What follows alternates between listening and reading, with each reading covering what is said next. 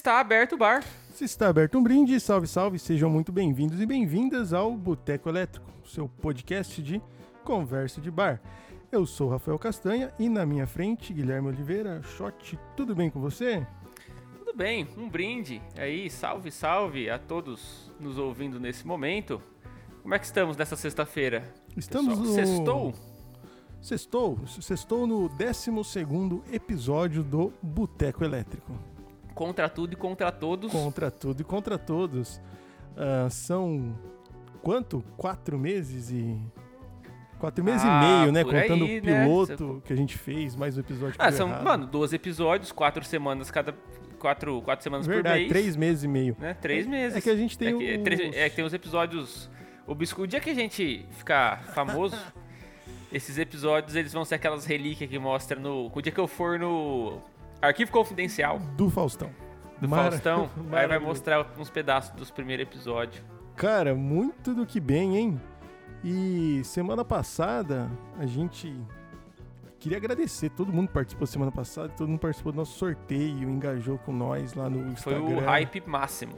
É, fizemos é, um certo barulho aí, pelo menos entre os amigos, né? E Não, é, entre nós, né? Entre um certo nós. barulho, mais do que 15 pessoas assistiram.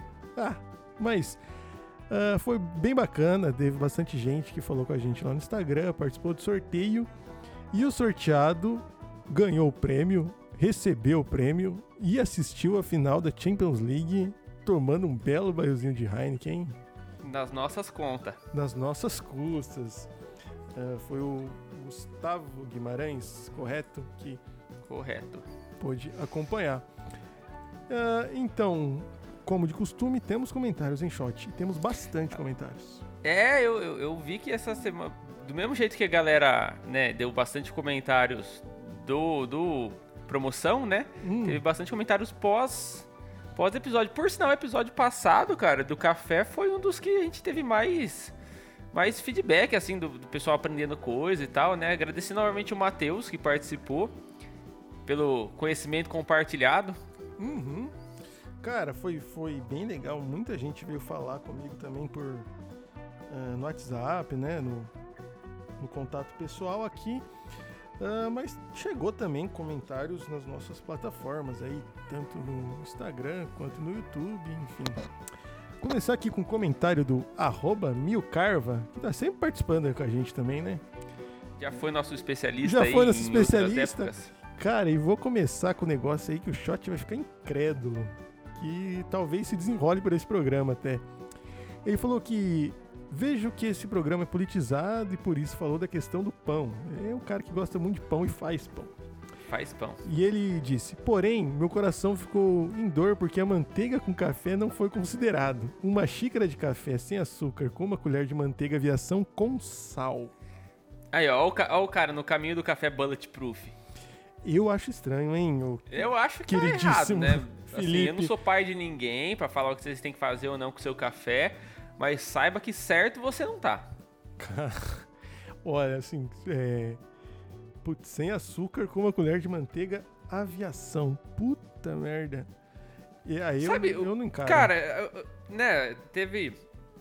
Recebi alguns comentários durante essa semana também, né? Daquela conversa que a gente teve que eu fiquei indignado da galera que chute o pão com manteiga no café Hum. e deixa aquelas, aquelas bolhas de gordura, né? Sei.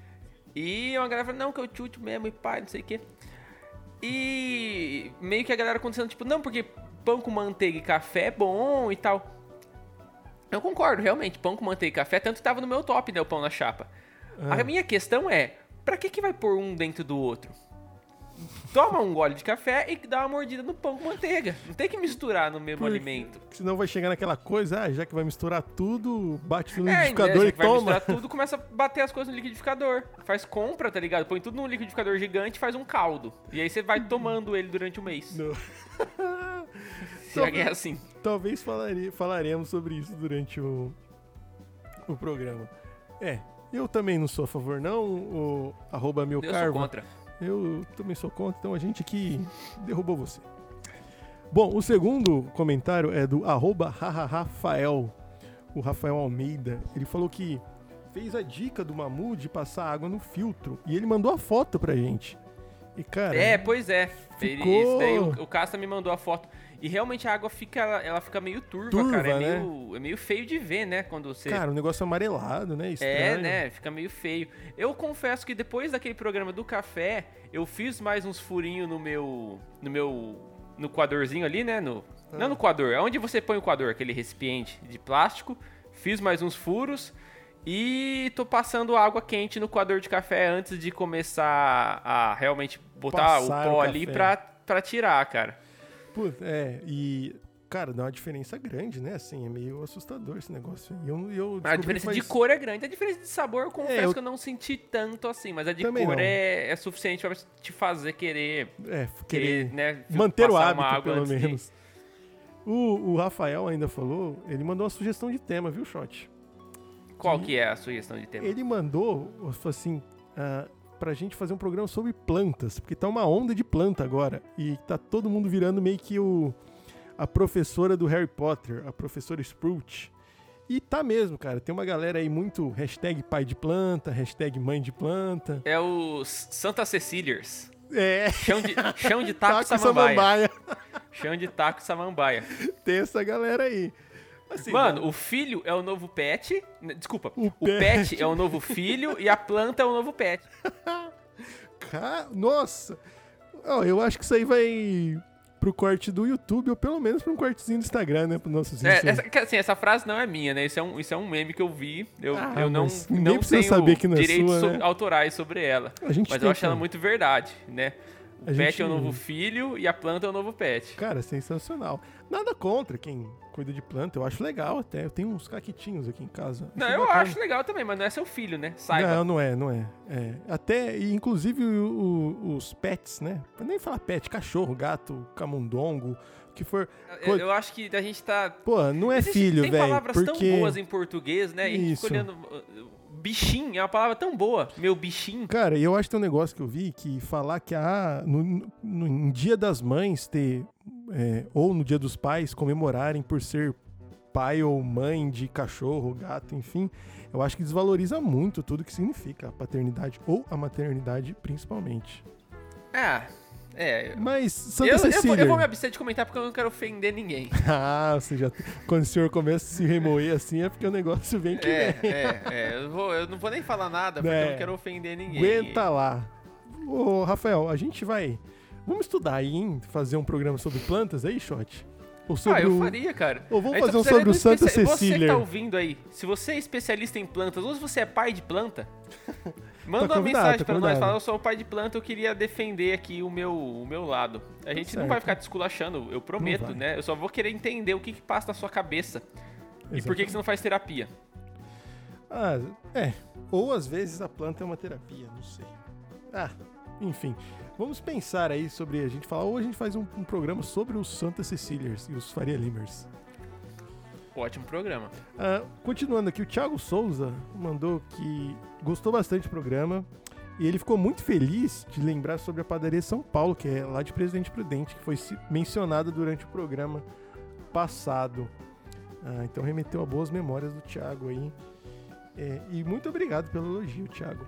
Cara, eu moro aqui, eu moro aqui em Prudente, acho que eu, eu acho que eu fui na padaria São Paulo uma vez na minha vida. Mas é que tá. Assim, a- é é uma, uma parada de uma galera mais velha, se pá, é né, mais velha e é um lugar meio zoado, viu? Com todo respeito. É, é um lugar meio, meio, meio caidão, assim, né? É. Ele é muito grande, mas ele é muito caidão. Só assim. que o que acontecia na, na época jovem, assim, que eu morei em Prudente e que convivi muito com o Thiago e com, com o Gomide, que acompanha nosso programa, depois das baladas a gente ia na padaria São Paulo. Então tem uma mística aí em volta disso tudo.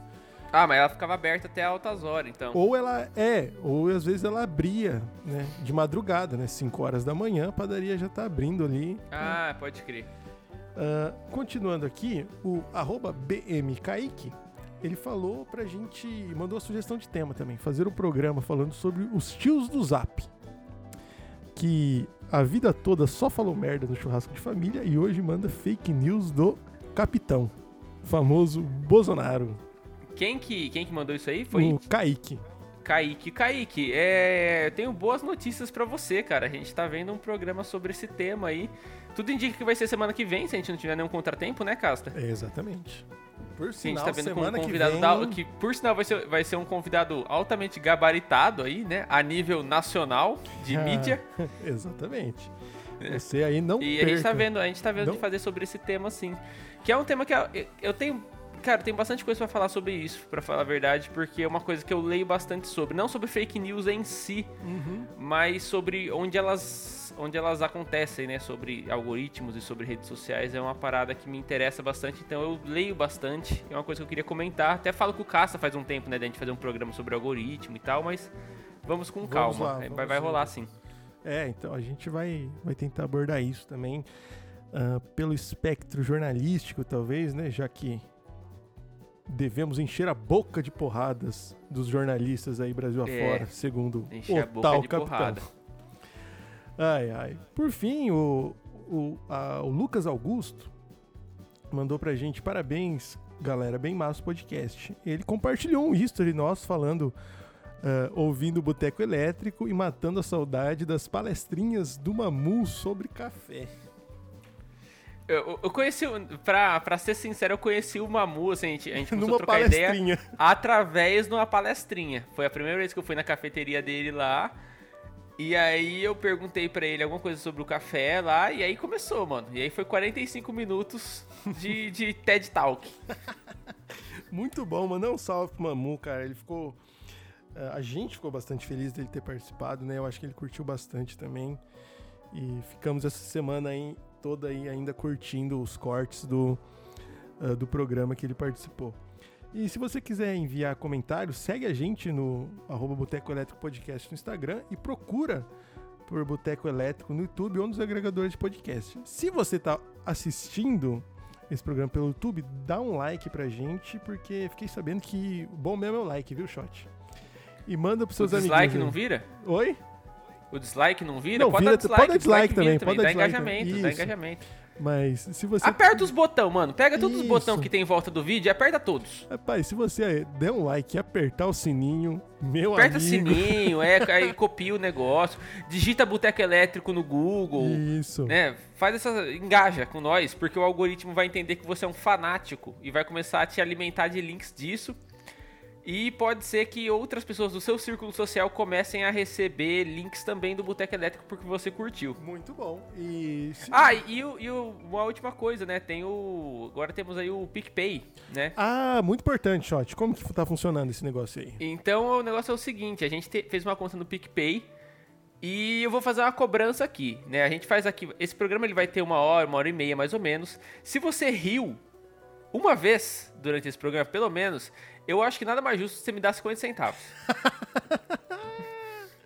Muito bom. É, 50 centavos, mano. E assim, eu te proporcionei. Eu não, né? Eu, o Casta, o nosso convidado aí, a gente te proporcionou um momento de alegria num Brasil de 2020. O que é uma preciosidade, é uma pepita de ouro no Brasil de 2020, é um momento de alegria. Em plena então, pandemia. Dá 50, me dá 50 centavos, mano.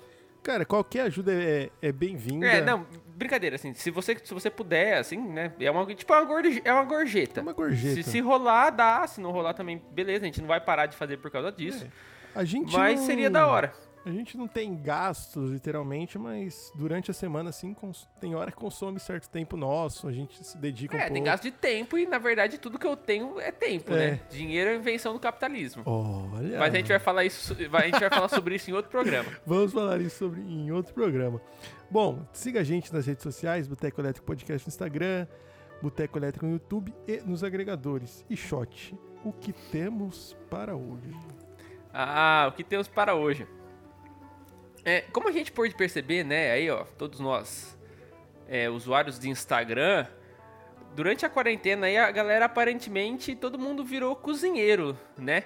Então era pão caseiro, de fermentação natural, bolo de tudo que era sabor, pão de queijo para todo lado, enfim, né? Todo brasileiro ele virou meio que um aprendiz do Jacan.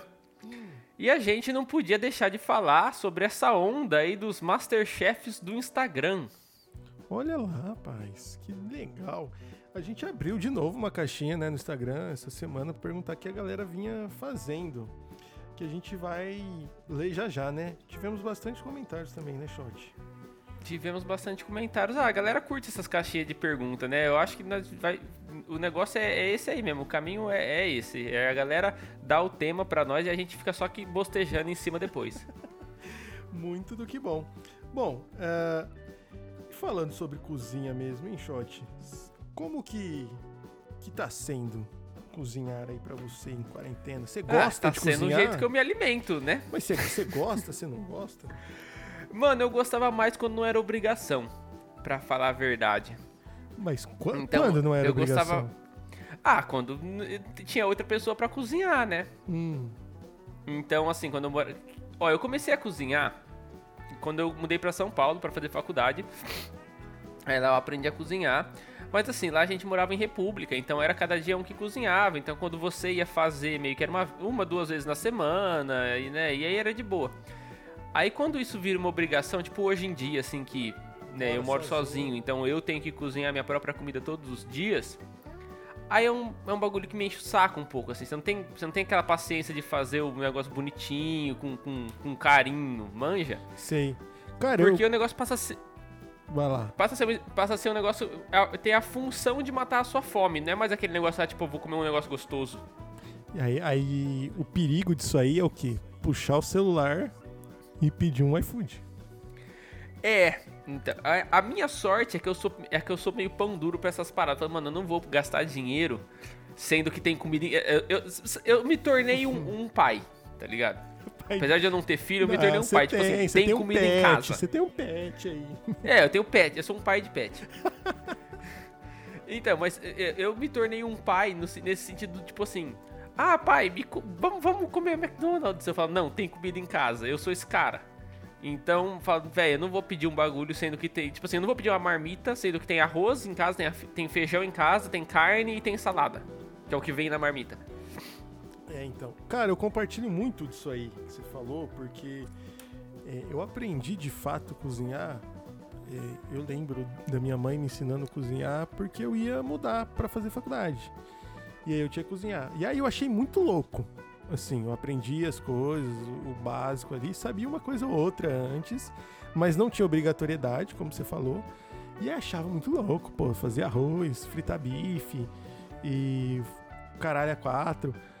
Legal pra caralho. E fui fazer faculdade, adorava cozinhar, pô, massa, massa, massa. Só que aí vai passando o tempo, você vai começando a enjoar, principalmente de cozinhar sozinho. Isso é o que me pega. Cozinhar sozinho eu acho chato.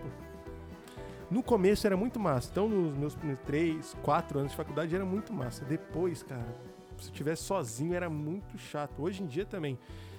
Uh, se é, tem sozinho, essa parada de cara, quando você vai cozinhar para outra pessoa comer junto, dá um, dá um gás dá, a mais, né? Dá, dá, não tem problema. Uh, hoje em dia, moro aqui com, com a Bianca e vou cozinhar legal pra caramba. Tem mais uma pessoa. Agora, sozinho, puta, sozinho. Hoje em dia já não. No começo, por exemplo, da minha faculdade, eu cozinhava sozinho e falava, nossa, que da hora, da hora pra caralho. Então, é, mesma coisa aí, mano. Tem a, cozinhar tem a função de matar minha fome hoje em dia. Então é o negócio mais simples possível. Tanto que faz muito tempo que eu não pico alho para fazer arroz. Eu compro aqueles alho picado que eu sei que é uma merda, tá ligado? Aqueles alho triturado. Eu, eu tô ligado que não, não deve ser feito. A gente vai verificar mas, isso mano, já já. Eu não vou ficar descascando e picando alho pra mim, tá ligado? Mano. Se alguém, se alguém, vai, se alguém vai comer a comida que eu vou fazer, eu, eu até tenho trabalho. Cebola eu ainda corto bonitinho, né, pico. Porra, mas, mas, alho que tem que descascar e, nossa, não. Cara, mas não ó, rola, é. Processador, viu, Shot? Compra. Compra um monte, cara, de alho. Com umas sete, umas oito cabeças de alho. Descasca tudo, joga num processador. É, o certo seria fazer isso, né? é, né? Cara, mas nem nossa. isso eu não faço. Ah, mas não dá nada. Um... Ah, mas esse, esse de mercado eu acho ruim, hein, cara. Eu acho o gosto ruim. É, ele é tem, meio tem zoado, sal, mas é o que tem. sal no negócio. Eu não sei qual é que é. Ele não é muito bom, mas é o que tem. Mas eu tenho um mixer, né? É verdade. Acho que eu vou começar mixer, a comprar ali e bater no mixer, mano. Pô, lógico. Cara, você bate maionese no mixer? Bati hoje. É nada. Deu certo? Juro por Deus, se você quiser eu pego aqui e mostrar na câmera. Deu certo? Deus. Ah, quando minha maionese dá errado, filho, me respeita. Exatamente. Se tem uma coisa que eu sei fazer nessa, nessa vida é hambúrguer e maionese. Rapaz, só. eu tô nesse esporte de maionese, tô ficando bom também, mas ovo. Por favor, ovo. Não me venha ovo, com ovo, leite. ovo, maionese de leite. Golpe, golpe. Go- E. Ah, tem a galera que come a maionese de abacate também, né? Que é a maionese vegana. Já viu essa aí? Ah, fiquei triste. Não tem ovo. Não tem ovo, fiquei triste. Puta que- De abacate vai ficar meio com uma cor esquisita. né? Cara, E assim, quando que você. Quando. Mano, eu comecei a cozinhar hum, melhor. Porque assim, eu não, eu não digo que eu cozinho bem, mas eu sei fazer uma pá de coisa. Ah, eu também sei, assim, cara. Eu tenho, eu tenho um repertório até que vasto, assim. Eu, cons- eu conseguiria, sei lá, ah, cozinhar durante um mês sem repetir. Ô, sem louco! repetir um. Almoço e um janta? prato. Ah, não. Um, um- um por dia, né? ah. Ô, Eu tenho 30 pratos no meu repertório, vamos por Você aí. tem o seu preferido? Assim, o meu carro-chefe. Assim, você vai pro Masterchef, você tem que fazer a comida pro, pros três lá. Você tem algum? Ah, eu tenho. Eu, eu vou fazer ou eu vou Não, você comer? vai fazer, né, mano? Você, você tá ali no... Tem Jacan, Paola e ah, Fogaça. eu, não, vou fazer, mano. Já falei 10 vezes aqui. O que eu Hambúrguer? vou fazer é hambúrguer. É Com hambúrguer. maionese. Hambúrguer e maionese, é. Cara, eu não sei o que eu faria. Mas não é a minha comida preferida de comida de dia a dia, assim. Porque não- Você não almoça, é difícil almoçar hambúrguer, tá ligado? É meio pesado, né? Meio pesado. Minha comida preferida de dia, preferida de dia a dia, assim, é estrogonofe. Que até eu acho que no programa retrasado, né, o passado que a gente tava comentando sobre isso, eu falei, né? A minha É. comida preferida do dia a dia é estrogonofe, sem sombra de dúvida. Cara, é, rapidão, eu queria deixar um salve aqui pra galera que tá no, shot, no, no, shot, no chat, pro, pro Gomide, nosso espectador fiel. João, um salve pra você. Pra Refávero, né? Pra Bianca. Pro Ed, cara, o Ed que participou do, do nosso episódio de futebol tá aqui também. Falou pra gente fazer um podcast sobre Hamilton versus Senna aí, pra voltar pro esporte. O Thiago Souza chegou aqui no chat também, falou que cozinhar só pra um é uma morte. Mas dado que um bom planejamento. O problema é esse, cara. O, o tal do planejamento. Você, você, Como assim o planejamento? você planejar, por exemplo, sua semana inteira que você vai cozinhar, comprar, separar tudo certinho e tudo Ah, mas isso aí é freestyle, mano. Isso aí é no dia. Então, eu. Tanto que, sim, dia sim ou dia não eu como ovo porque eu esqueci de tirar alguma coisa pra descongelar. Então, das carnes que eu comprei. exatamente. Ah, quem mais tá aqui? Ah, Cecília Oliveira, conhece, Shot? Tá aqui no chat também. Um Conheço, beijo. já ouvi falar. pra, pra tia Cecília. E o Gomide tá falando do estrogonofe mesmo. Pô, cara, estrogonofe é massa, né? Eu curto pra cacete. Mas esse negócio que eu perguntei pra vocês, se você tem um prato, as- toda vez que eu vou assistir Masterchef, que aparece o corte pro começo do Masterchef, né? Que é aquela prova de entrada que você faz o prato que você quiser, eu fico pensando, o que eu faria? Eu não sei, cara. Eu, sei lá, pau estrogonofe, mas acho que eles iam achar, achar zoado. É, os caras iam cagar na nossa cabeça, de estrogonofe, pau no seu Pau cu, no seu moleque. cu. cara, esses Isso é dias. isso que ia acontecer. Pelo menos o hambúrguer, cara, eu, eu já Não, fiz hambúrguer- os hambúrguer um pouco mais, um pouco mais elaborados, tipo assim, com umas combinações um pouco mais elaboradas. Tipo, crisp de couve com queijo mineiro. Cara, esse negócio do crisp de couve é gostoso. Tem um hambúrguer aqui, cara, que é com farofa, com crisp de couve e bacon. No meio do burger, cara. Mandar... Aqui em Prudente tá uma moda do catupiry empanado ou do cheddar empanado. Cara, eu vi isso. Quem me começou com essa moda foi o. Putz, esqueci o cara do canal do YouTube. Que ele meio que dá dicas para hamburguerias no YouTube. E, e ele fala, né? Você congela o, o catupiry, empana e frita. Cara, bom bem. É, Eu acho que assim, deve ser muito bom, mas é um negócio que você comeu duas vezes na semana é hospital. Exatamente. Exatamente. E- Deve ser um negócio Cara, bem tenso. e o cheddar, que nem queijo é, é um negócio. E cheddar diz que tem que ser o cheddar inglês, né? Cheddar Mas onde que inglês. acha essa merda? Ah, então, tem uns lugares que eu vou ver assim pra pedir burger, tá escrito é, cheddar, entre parênteses. O verdadeiro inglês, o inglês verdadeiro, alguma coisa tipo, mas eu não sei se é mesmo. Pra Cara, eu, mim go- é... eu gosto muito de. Ó, um, um bagulho. Um hambúrguer simples, simples, assim, que não. É, é- não simples de preparar, digamos. É, o que eu gosto de fazer é, é o pão, né? O pão, se possível, aquele pãozinho brioche. Ah, O hambúrguer. ah, de queijo, eu gosto de usar o catupiry. e uma farofinha de bacon em cima porque ela gruda no catupiry. E pronto. Cara, fica interessante mesmo Tá essa combinação.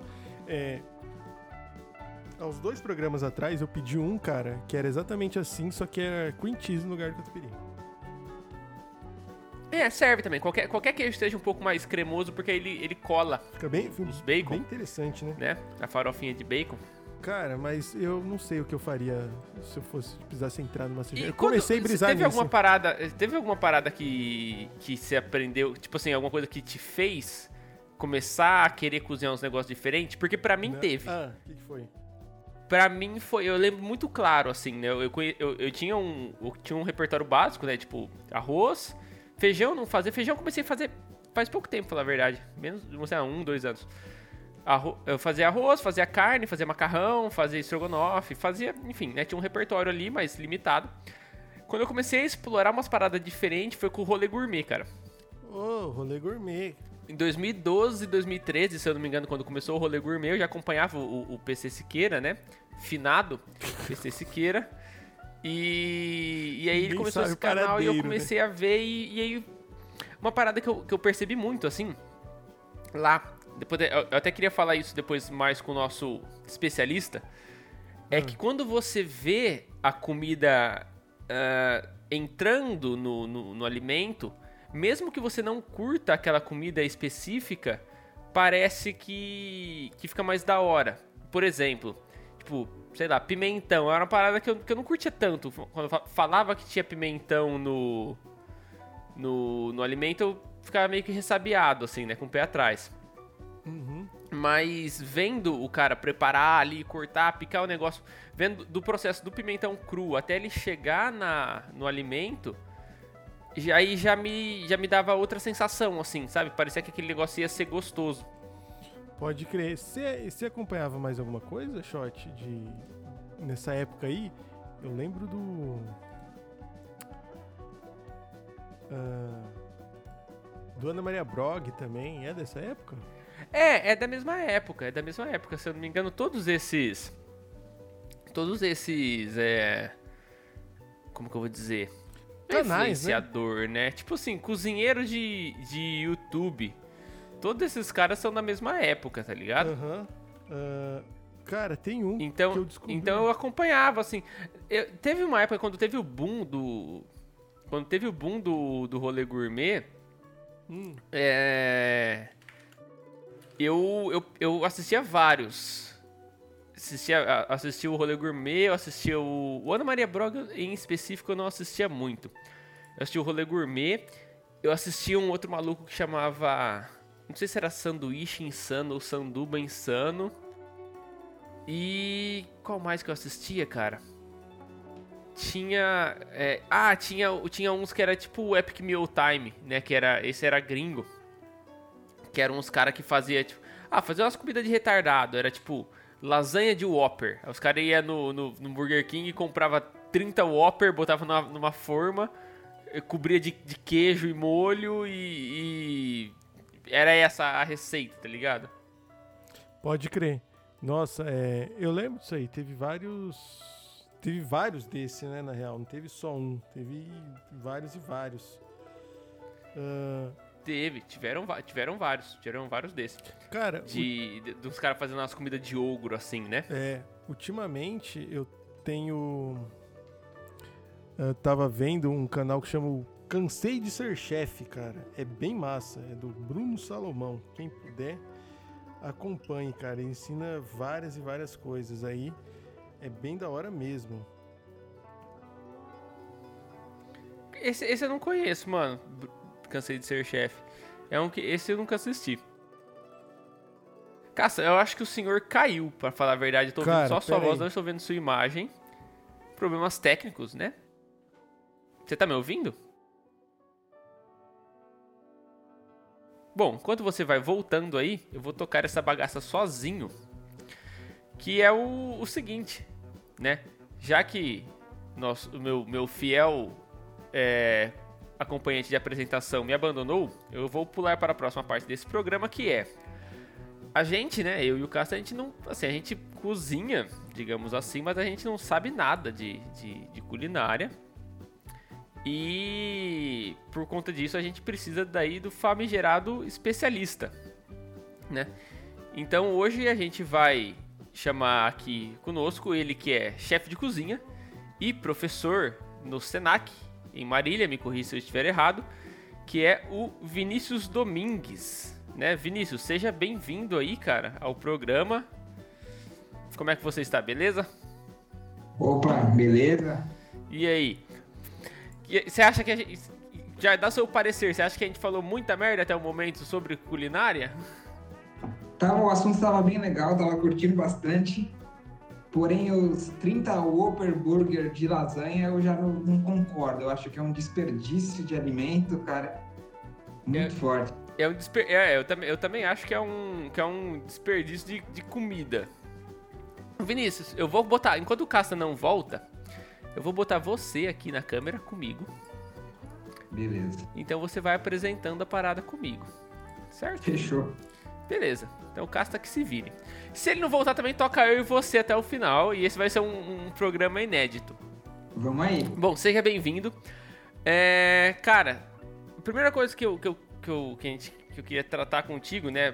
Uh, aliás, minto. Vamos, vamos ali do, do, do gancho que você pegou. Essa parte dos, dos. Você já cozinhava, assim, você já trabalhava com cozinha quando começou essa parte dos Epic Meal Time, esses canal que não era. A, a, intenção não era mostrar uma receita, mas era ver quanto que um ser humano conseguia consumir de caloria antes de morrer. Na minha cabeça meio que é isso, tá ligado? Você acompanhava já? Não faz sentido nenhum, né, pra mim, esse. Isso aí é mais pra, pra ganhar views, né? Na minha cabeça entra como, não, a gente vai chamar atenção de um jeito que não é legal é, é, é só, um, é só os caras farmando visualização. Exatamente. É atrás de views que eles estão, né? Não estão atrás de, de, comer, de se alimentar. E, e tipo assim, uh, do, do ponto de vista da, da galera, tipo, da gastronomia, eu, eu imagino, cara, que vocês fiquem meio, meio indignados, porque os caras. Uh, como que eu vou dizer? Tomando um espaço para falar de comida de uma maneira não dá pra dizer que é zoada porque tem, tem, tem público, né? Mas de uma maneira que não seria tão correta. E vocês a vida inteira tentando lutar pra falar assim, gente, dá pra comer bem, é, é assim que faz, tá ligado? Rola, rolava, tipo assim, uma, uma, um desconforto com esse tipo de conteúdo? Com certeza. Inclusive, as pessoas me perguntam se eu assisto Masterchef e eu não, não consigo assistir também Masterchef, né? Sério? Você não curte Masterchef? Não curto, cara não, não desce. Mas, mano, Masterchef foi, não foi meio que uma, de certa forma, uma parada que fez a, a começar a ser valorizado o. Como que eu vou dizer? A, a, culinária, a culinária, a gastronomia mais elaborada, digamos assim, ser mais valorizada? Então, na verdade, o Masterchef, ele, ele tem um papel importante, não vai ser só crítica, né? Ele tem um papel importante ali dentro da, da cena, de levar a gastronomia para mídia, porém. Voltei, hein? Voltou. Peraí, Cássio, deixa só o Vinícius terminar Voltei. o raciocínio que eu já te ponho de volta. Voltei. Voltei. Vai, Vinícius. Como... Ele acaba sendo um programa de televisão, né? Que a gente sabe que a televisão é, é uma mentira. E também ele, ele é patrocinado pela indústria, né, cara? Então ele só vai divulgar ali o que é de interesse para a indústria, o que não é interessante para a indústria, eles não passam. Então esse é um, por isso que eu não gosto do MasterChef. Mas, mas é, a, a, minha pergunta é mais assim: é, sendo, mesmo sendo interesse da, da indústria, não está valorizando a, a, alta gastronomia, ou pelo menos a gastronomia um pouco mais elaborada de uma forma geral? Porque às vezes uma pessoa que nunca teve contato com essa parada, ela vai passar a ter um contato com uma comida mais bem preparada através do, do Masterchef. Então, alta gastronomia, eu já diria que eu prefiro não, não usar esse termo, né? Gastronomia é gastronomia, desde o cara que vende pastel na feira até o restaurante do Jacan, por exemplo. Então eu acho que não existe só uma gastronomia, a alta gastronomia. Eu acho que existem várias gastronomias. E a parte da cultura alimentar também é, é uma parte que, que tem que ser falada. E eu acredito que o Masterchef, ele é um programa feito para vender, para televisão, e, e rola edição, e tem o bonzinho, tem o mal, né? É, é, existe, existe esse, essa, essa parte. É, mas, mas isso daí, mano, é porque, igual você falou, né? É o formato que é feito pra TV, ele tem que vender de alguma forma, né? É tipo o bagulho do Big Brother. Ah, não, porque o Big Brother ele é armado. Eu não acredito que o Big Brother seja armado, ele é editado. São coisas diferentes, né? As coisas que aconteceram ali realmente elas aconteceram, mas numa edição você tira uma frase de contexto, você monta uma conversa, né? É tipo esse programa aqui. Tipo esse programa. Por sinal, o, o, esse programa tá uma porra, né? Esse, o ao vivo acontece isso, gente. Vocês têm que entender que é televisão ao vivo é oh, assim. Mas você tem que ver o quão bem eu me saí aqui, é, trocando câmeras, uhum. botando o Vinícius aqui para falar. Agora você voltou pra tela, mas eu fiquei até ah, orgulhoso aqui no, aqui no, ao vivo. Você que tá no chat aí, ó, você, você nem percebeu hum. que, que o Casta caiu, na verdade. Cara, massa. é, dá um belo de um um trabalho fazer isso, bem da verdade. Semana passada tivemos que fazer isso para trocar de câmera, fazer sorteio. Vou chegar e já vou. Eu vou pro chat já, já que eu perdi um pouco da apresentação então do Vini. Então vá. É, o...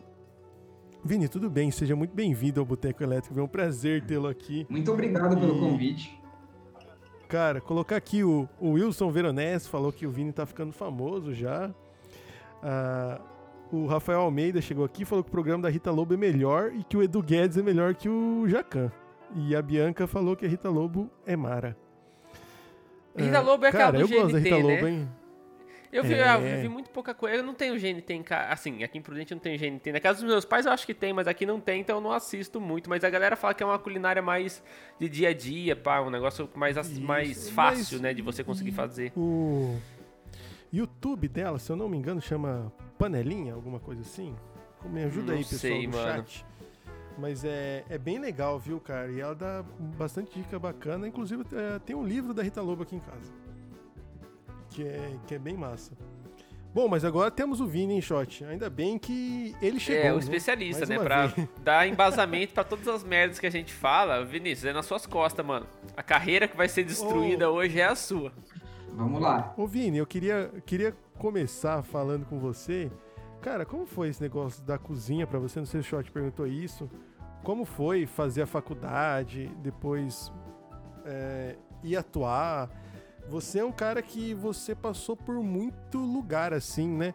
E é, é, legal que a gente pode mostrar que a gastronomia não é só o restaurante chique, né? Que a gente vê na TV. Se eu não me engano, Vini, me ajuda aí. O Vini se formou, aí depois ele foi trabalhar em restaurante chique, Aí trabalhou no hospital, foi professor.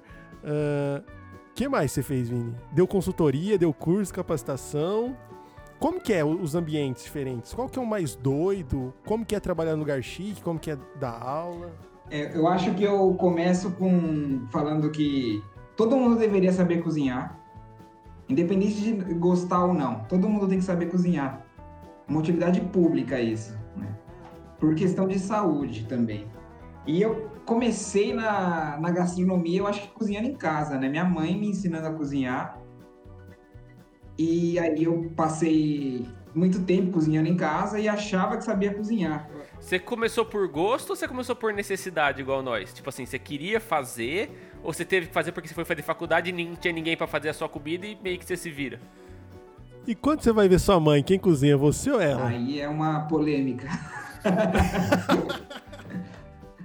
Na verdade, eu eu gostava de cozinhar porque minha mãe e meu pai saíam para trabalhar, eu ficava em casa e minha mãe falava que eu tinha a obrigação de saber de fazer as, as tarefas de casa. Tinha que cuidar da casa, tinha que limpar a casa e tinha que deixar a janta pronta para eles lá para quando eles chegassem. E eu, e eu cozinhei algumas vezes e eu achei muito legal. Eu falei, nossa, que, que da hora, né? Então, é, minha, é, minha mãe sempre, tipo, me ensinando, fazendo as coisas, e eu cheguei no. E todo mundo elogiando a minha comida, né? Nossa, você cozinha bem, nossa, que legal, né? Daí eu fiquei motivada. Falei pra minha mãe, eu quero fazer gastronomia. Hum. Daí ela falou: ah, tá bom, se você quer, então vamos, traz o seu sonho, né? Fui pra gastronomia. Primeira vez que eu pisei numa cozinha pedagógica, que é, é um passo da cozinha profissional que come, começou a fazer as coisas E eu achando que sabia cozinhar, eu falei, não sei cozinhar nada. Mas é muito diferente, assim, a cozinha, a cozinha profissional, industrial, profissional, assim, da cozinha normal? Muito. É, a, a, nessa parte ainda, da, falando da, da, pedagógica, da cozinha pedagógica, já tem uma diferença muito grande para a cozinha de casa. O que, que, é a cozinha pedagógica, Vini? É o ambiente onde você tem a aula. Isso, é. Cozinha para que tem um professor ali ensinando. Ali já tinha uma regra para o mercado profissional, né? Não pode barba, não pode relógio, não pode piercing, né? Mulher não pode ter esmalte, né? Seria, seria uma cozinha para te treinar pro. Como se fosse um. O cara da medicina, ele, ele treina ali nos, nos, nos cadáveres, se você treina na cozinha pedagógica. Seria mais ou menos esse o paralelo? E, é, mas, mas assim, o que, que, que que te chocou, assim, tá ligado? assim, nossa, mano, não tem nada a ver com cozinhar em casa. Esse bagulho aqui é muito diferente. Teve alguma coisa que você fala, nossa, em casa é muito mais fácil fazer isso porque é desse jeito? Teve alguma parada, assim, que você sentiu muito? Para começar, os ingredientes, né? Quando a gente é tá mesmo? falando de, da comida de casa para para comida de gastronomia, mudar muita coisa. Eu conheci muita coisa na faculdade que eu não comia. É, tipo... Mas é, mas é uns ingredientes acessível que ninguém usa ou uns ingredientes diferentes que você diz? Não, é uns ingredientes caros, né? Tipo, a gente na, teve uma aula na faculdade que a gente trabalhou com foie gras. A gente trabalhava com escargot. Nunca comi, cara. Nunca comi. É bom isso aí. Eu só vejo no Masterchef, só vejo no Masterchef, pela verdade, cara. Eu nunca comi. Então, eu não, não, não sou muito fã, não. É. Ele, ele tem uma cara meio esquisita então, pra mim, cara, mano. Não parece um. Pastoso. Ele, ele, ele, ele é um ele é um patê de, de, de fígado de pato, é isso? Isso. É, então eu, eu Então, eu não sei se eu queria comer um patê de fígado de pato. Ele derrete na boca, né? Você coloca, ele tem tanta gordura ali que na hora que você coloca na boca ele derrete assim. Tem essa, né? Mas, Tudo que é gordo é bom também, né? Tem... Mas ele tem gosto de miúdos, cara. Ele lembra ah, é? miúdos. É? Cara, e aí, Vini, você sai da faculdade e você se forma lá em São Paulo, né? E aí vai pra. Você vai pra restaurante? É isso? É, eu fui, eu fui trabalhar em restaurante de alta gastronomia lá em São Paulo. Você foi pro. Chefe francês. Que é o KA, né? Que você foi. É o KA, exatamente. Cara, eu, antes do programa, eu fui. Só para relembrar que o Vini já falou algumas vezes que trabalhou no carro. Fui entrar no site do carro, fui. Tem, por acaso, tem a aba menu. Eu fui ver os preços. Meu irmão. É... é o tipo de restaurante que eu vou e eu olho pro lado direito do, do, do cardápio, que é onde é. fica o preço. Eu não olho porque não, eu quero comer, eu olho do que eu consigo pagar. Quais itens eu conseguiria comer. E como foi, Vini, lá? Foi uma escola, né? Eu falo que o, o KA ali foi onde eu aprendi tudo, porque tem essa transição também. Da cozinha pedagógica para cozinha profissional é outra realidade também. Parece que eu tô em outro mundo. Outra porrada. Nossa, foi um, um cara, tipo choque, tipo assim, né? Você pegar um, cara que cozinha, um, cara, uma, uma, uma, mãe normalmente, né, que cozinha muito bem em casa e, e pá. O que, que você acha que, é, é para a sua experiência, né? O que, que, você, que, que você diria que é o maior choque de diferença entre você cozinhar em casa e cozinhar na, na cozinha profissional? Fora os ingredientes, né? Beleza, você não conhece o ingrediente, é óbvio que vai ser difícil. Mas é, de, de, de, ah, a, a, mesma, a mesma, o mesmo ingrediente, o mesmo arroz que você faz no profissional e em casa, tem alguma parada que é muito diferente? Você fala assim, mano, eu não imaginava que, que para fazer o profissional ia ter que fazer todo esse rolê quando em casa era tão mais fácil, ou vice-versa. É a quantidade, né? em, em, em, casa é meio quilo de tomate. Na faculdade você vê lá é, um quilo de tomate. No, no restaurante eu via 60 quilos de tomate. Cace. Mano, isso é um bagulho que ia me pegar mesmo, porque eu não sei fazer muita comida. Eu sei fazer comida para pouca gente. Ou comida porcionada, igual eu tava falando no começo do programa, né? O que eu, o que eu assim, que eu consigo bater no peito e falar, eu sei fazer isso, é hambúrguer. E hambúrguer, se você fazer um, você fazer 100, são porções, é, é o mesmo tamanho, é a mesma coisa, né? Agora, se você fazer, tipo assim, uma panelona de arroz pra 10 pessoas, certeza que eu ia cagar. Certeza absoluta. Muda até a técnica de fazer o arroz, muito arroz. Não é a mesma coisa que fazer em casa com uma. Ah, não é? Não é só você botar ah, o dobro de aí, água isso é caô, e... não é possível que o. Como que é que faz arroz então no restaurante? A gente chama de, de arroz lavado, né? Coloca água que nem macarrão, coloca água para ferver, põe lá o é tempero que você quer. É o contrário? É, ao contrário. A água ferve, você Você coloca o tempero e, e joga o arroz cru lá e ele cozinha que nem macarrão. Mas aí você não refoga o arroz e o. o- o- não refoga o alho e a cebola? Pra, pra- Você pode refogar separado. Nossa, que trampo. Então você tem que refogar o alho e a cebola numa incrédulo. panela, esquentar a água na outra, aí você joga o refogado na água e joga o arroz na água? Eu já tive a oportunidade de trabalhar em lugares que faziam arroz em, em larga escala. Tipo, era 25 quilos de arroz que fazia ali, de arroz cru. Rapaz, 25. Cacete, mano. Pegava o tempero, colocava na água, sem refogar, sem nada, na água, com óleo. Daí quando fervia, levantava a fervura, acrescentava o arroz lá dentro, tampava e deixava o arroz absorver aquela água ali. Porra, mano, isso Nossa, é não muito esquisito você pensar em fazer assim, né? É Cara, diferente, muito diferente. cara, eu vou fazer E arroz assim esse é um amanhã. dos choques né, que você tem ali nas transições. Eu vou Da casa para a faculdade, da faculdade para o profissional. Pô, eu vou fazer arroz assim amanhã. Será que, dá- será que eu vou conseguir? Em não. casa, será que dá certo você fazer programa? O foda é que você vai sujar três panelas, né? Duas, aliás, duas panelas, né, mano? Vai sujar uma, uma pra refogar, uma pra, es- uma, uma pra, pra água fervendo com arroz. Ô, ô, ô, Vocês já fizeram um arroz na panela elétrica? já. Eu tinha uma panela elétrica, eu, fa- eu até fazia, mas não dá pra você refogar as paradas, eu ficava meio puta, eu voltei a fazer na, na normal. É parecido, né? A água, arroz, só que e, e fecha a panela e aperta o botão. Só que lá é- a água ferveu, coloca o arroz, o tempero e fecha a e, e tampa, né? Caralho, mano. Meu, eu tô, tô de cara, mano. O arroz é feito ao contrário. É, esquisito, né? Porra, Arroz lavado, depois você joga na internet lá. Técnica do arroz lavado. cacete. E aí, Ô, ô, Vini, aí você sai. Do... Quem que era o chefe, o fodão do carro? Era o Pascal Valero. Ele é francês. Esse cara é, é da leva do, do Jacan de vir pro Brasil? É. né? É, é. Caralho. Ele era subchefe do Alan Duquesne, que o Alan Duquesne é a referência da, da gastronomia francesa. Né? O cara que tem dois restaurantes, três estrelas Michelin. Então ele era subchefe do cara. Mano, qual que é a fita do francês? Porque assim, re- referência de, de- de culinária é sempre um francês. Restaurante, fala, ah não, que o restaurante francês. Você fala assim, ah não, porque o restaurante libanês de não sei quem é muito pica. Existe, mas não é a referência. A referência é sempre um francês. Qual que é a fita do, do, do francês?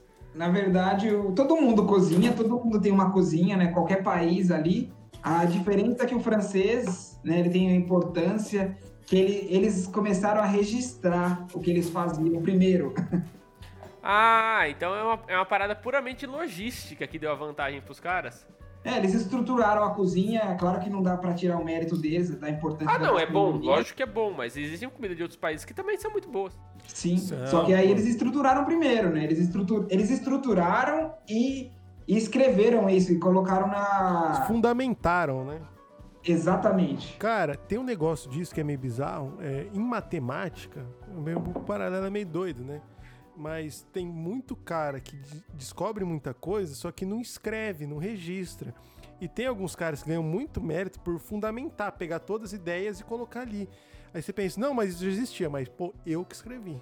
Né? Eu acho que, que tem um pouco disso. É muito doido, né? E- Mano, e, e tem uma parada assim, eu, eu não quero eu não quero soar ah, reclamão, mas é quase que um consenso que comida de restaurante, quanto mais caro, menor, Menor. o prato. Menor. Com certeza. Existe uma lógica pra isso acontecer? Existe. Existe mesmo? Eu gostaria muito que você me explicasse, porque, porque assim, eu não consigo entender por que, que eu tô pagando 100 reais num prato que vem, vem 100 gramas de comida. Na verdade, esses pratos que vêm em pouca quantidade, você não vai comer um prato só.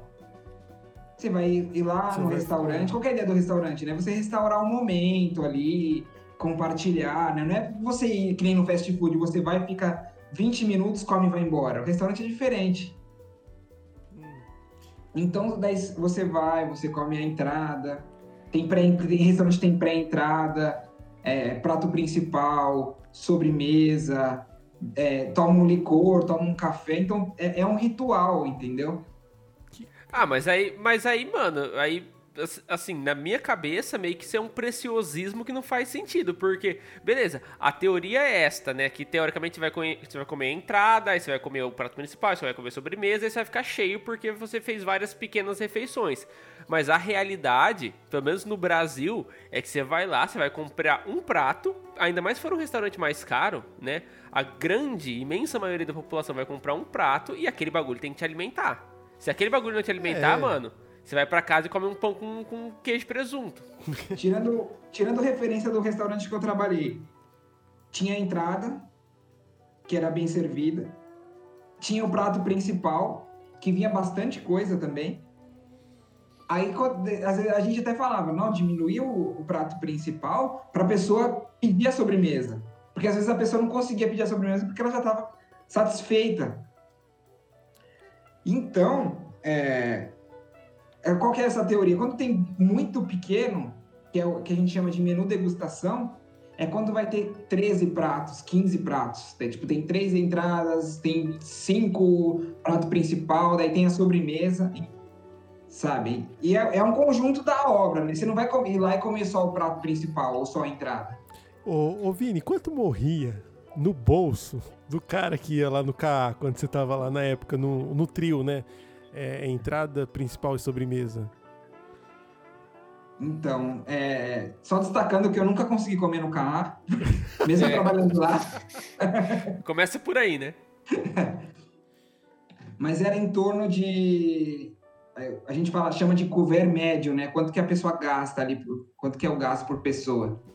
Sem bebida, era em torno de uns 180, 200 reais, assim. Sem bebida. Sem bebida. Se for, por se for pessoa. Vinho, por pessoa. É. Aí, aí o cara vai num lugar desse, o cara não, eu acho que nem vende Coca-Cola. Será? Vendia Coca-Cola no carro? Vendia, vendia. Ah, pô, pelo menos isso. Aí o cara vai pedir um vinho. Quanto é que é o vinho? Mano, é o vinho é mais dinheiro, 200, véio. cara. O vinho é mais 200, aí fodeu. É muito dinheiro. Ô, Vini, e aí depois você fez. Ô, pessoal, pera, antes eu quero colocar o pessoal do chat aqui. Chegou duas perguntas do, do Gomid, meio nada a ver. Ele mandou assim, do nada, o que significa sabor amadeirado e notas de carvalho? Essa é, eu, eu, tenho condição de responder essa daí, mas eu vou tentar, depois o. Ah, vai lá então, chat. Mano, essa, assim, imagina que você está lambendo uma madeira. é esse sabor. Simples. Né? A língua na madeira, passa a língua, língua na mesa. Na Não, mas eu acho que o bagulho do sabor amadeirado vem, vem, da, vem da queima da madeira, né? Tipo assim, de você usar uma madeira determinada num, num, num preparo e aí a fumaça dela vai ter um sabor mais específico. Eu Seria não sei, isso? eu não? vou jogar pro Vini. É, a, a, parte da defumação, sim, né? Porque na defumação a gente utiliza, ah, vamos, vamos defumar com goiabeira, vamos defumar com, com laranjeira. Beleza, mas eu acho que ele, a pergunta que ele fez deve ser por, por conta de bebida, né? Ah, Se você pegar uma cachaça branca e pegar uma cachaça envelhecida no, no, carvalho, você sente a diferença de gosto gritante, né? Que é a madeira. Ah, então, é esse lamber o carvalho, mano. É a madeira. Tem gosto de madeira, você sente ali, né? Amarra a boca. Ah lá. É, é. É o que eu tava falando. Você lamba a madeira. Ô, Gomide, seu lindo, querido ouvinte, lambe a mesa da sua casa que você vai ver. Cara, que da Vai ser ruim se ele for, for um compensado, né? Nossa, é. é verdade. Ô, ô, Vini, e aí depois você foi, você foi pra onde, cara? Você saiu do CA, foi fazer o quê? Eu saí do CA, mudei para Marília, passei no vestibular aqui da FATEC é. Marília Tecnologia e Alimentos. Da hora. E eu acho que foi onde que deu um, um boom na minha cabeça, né? Aí aqui você veio para Marília para trabalhar no hospital. Não, eu vim para Marília para fazer a pra faculdade. fazer a faculdade. Que aí o, o, tec, o, tecnólogo de, em, em alimentos é, é, é, uma parte mais química da, da comida? Como que é?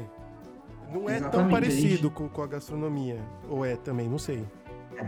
A princípio, quando eu vi a grade no, da, da faculdade, eu achei que não ia ter nada a ver com a gastronomia, né? Parte química, é, parte microbiológica, muito laboratório. É, eu falei, nossa, não vai ter nada a ver. Mas eu comecei a fazer as aulas na faculdade, que inclusive foi o que me prendeu aqui em Marília. Amei o curso. E foi assim, eu comecei a enxergar a cadeia produtiva dos alimentos. Ah, Quando eu formei em gastronomia, eu enx- eu enxergava da prateleira para o prato do cliente. sim. Comecei a fazer tecnologia em alimentos, formei em tecnologia em alimentos, eu come- eu comecei a enxergar do campo até a prateleira. Então minha visão ficou muito ampla em relação à alimentação. E te ajudou Bom. na cozinha? Ajuda, muito. Ah, A parte industrial, então, é, é- em algumas partes da indústria tem bastante padrão, assim, né, de, de higiene, de sanitização, que, que se levar para a cozinha, você vai, vai ser perfeito. que da hora. Pô, Tem o, a, a parada de você respeitar mais o, o alimento. A, a Paola no Masterchef, ela bate muito nessa tecla, né? Apesar de você não gostar, ela bate muito nessa tecla do de você respeitar aquele alimento, né? Porque aquilo não é só um, um- um bagulho que saiu de uma prateleira. Sim, isso não, não nasceu no supermercado, esse negócio, né? Ele, ele chegou no seu prato ali através de todo um, todo um, um processo. É, é, tem muito disso, né? Eu não gosto do Masterchef, mas eu acho a Paola uma chefe excepcional, tá? Por acaso claro. o canal dela do YouTube é bom, hein, cara? Já comi no restaurante dela, mano. Muito bom. É mesmo, a, a- Shot? A, comida, já. Como A última foi? vez que eu fui pro São Paulo, eu comi lá. Comi um. Não sei que terra e mar, que aí vinha. Do, do- da terra era porco e do mar eu acho que era lula. Que era um. Não gosto de Lula, cara. Mano, Só do não era- presidente. Não, era, era um. Acho que cuscuz. Não era cuscuz terra e mar, mano. Puta, eu não vou lembrar o que, que era. Se eu lembrar o decorrer do programa aí, eu, eu, eu falo. Mas sabe, sabe uma parada que não, assim, não tem nada a ver com o assunto, mas eu só vou pegar o link porque chega no mesmo fim, né? Uma parada que eu acho muito, muito é, relacionada com isso da- de você respeitar o alimento, né? Ah, eu não sou uma pessoa. Eu não sou propriamente uma pessoa religiosa, né? Eu não tenho religião. Se eu fosse dizer que eu tenho uma religião, o mais próximo que tem que eu estudei alguma coisa é o budismo. E o budismo ele tem muito esse bagulho do, da interligação, né? Do, do, do todo, digamos assim, né? Que, que todo, na verdade, tu- tudo que é vivo faz parte do, do mesmo do mesmo do mesmo objeto, a, a grosso modo. E aí? E você entender que aquela comida que tá no seu prato, né, ela faz parte do mesmo todo que você e ela saiu, né, ela era uma semente que ela virou uma planta que aí um cara colheu e aí alguém trouxe pro mercado e você comprou e você tá colocando no seu organismo para aquilo, né, te dar energia. Se você para pra pensar nessa cadeia toda assim, você come com muito mais gosto. É que ninguém faz isso no dia a dia, né? Nem eu não faço. Né? Apesar de eu saber disso, né? Ter, ter lido sobre isso, eu não faço isso. Mas quando eu faço, quando eu paro pra pensar que aquele alimento, né, ele teve todo um processo pra chegar na minha mesa, realmente muda, assim, a sua relação com a, com a comida, né? Ah, da hora, hein, shot. Eu queria colocar aqui no chat, a, a Renata Fávero falou que brasileiro come nome. É, esse negócio do, do- da fama e tal, e que a Paola é A maravilhosa. Paris 6, né?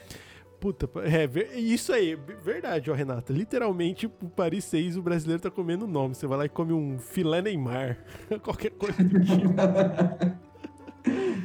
Ah, cara, da hora. Ah, e aí, ó, Shot, a Renata já perguntou aqui. E quando não é planta, é bicho, se muda a relação com a comida?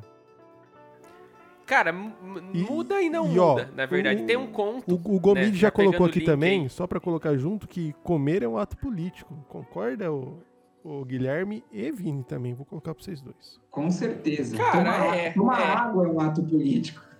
Tudo, ah, tudo é um ato político, né? Decisões, qualquer decisão é um ato político. Eu concordo. É. Não devemos confundir política com politicagem, né? É. É, justamente. Um ato político é, um- é um ato de você tentar direcionar o mundo para a maneira que você acha que ele deve acontecer. Na minha cabeça, pelo menos é isso. Da- da- falando da Renata ainda, quando, é- quando não é planta, é bicho. Cara, tem um tem um conto. Eu, eu não sei de que país que é, se é do Tibete, se é da, se é da China e tal. Que. Né, saindo, saindo muito do tema aqui, mas enfim. Vai Teve- lá, aliás, minto, tem a ver com comida. Tinha um, tinha um cara, tinha, tinha um cara faminto, eu acho. E esse, esse cara encontra três animais na floresta: um coelho, um. E outros dois que eu não lembro, tipo, sei lá, um urso e não sei o quê. Aí o urso vai lá e, e traz umas plantas para ele comer, e o, o, tigre vai lá e, e caça um não sei o que para ele comer, e o coelho não acha nada. E quando o coelho não acha nada, o coelho ele se joga na fogueira para ele mesmo comer o coelho. E a moral do, do, do, bagulho é que assim, o coelho ele entendia que é, é, parte desse elemento uno que eu comecei falando, né? Que a, a, todos somos parte da mesma coisa e a planta se desenvolve, você está comendo algo que é meio que seu irmão, de certa forma, porque todos vêm do mesmo Big Bang, se você for abstraindo até o finalzinho. Então o coelho se joga na fogueira para que ele seja comido. Então a, a, relação com o bicho, eu acho que não tem nada errado em você comer carne, né? Se você, né, do ponto de vista do vegano, ah não, que tá matando o bicho. Se você tiver a consciência e o respeito por o que está acontecendo ali. O que não acontece, eu não vou ser hipócrita de falar que eu, eu, assim, eu como um bife assim, não, desculpa por, por eu estar tá comendo você. Não, foda-se. Mas e, tem como você consumir isso de uma maneira que seja respeitosa. Do tipo assim, morreu um ser para que eu esteja fazendo essa refeição. Esse é, é, é, o ponto que eu quero chegar. Que é esse ponto de, de, do Uno, né? Então, assim, eu estou consumindo algo que faz parte desse grande cosmo.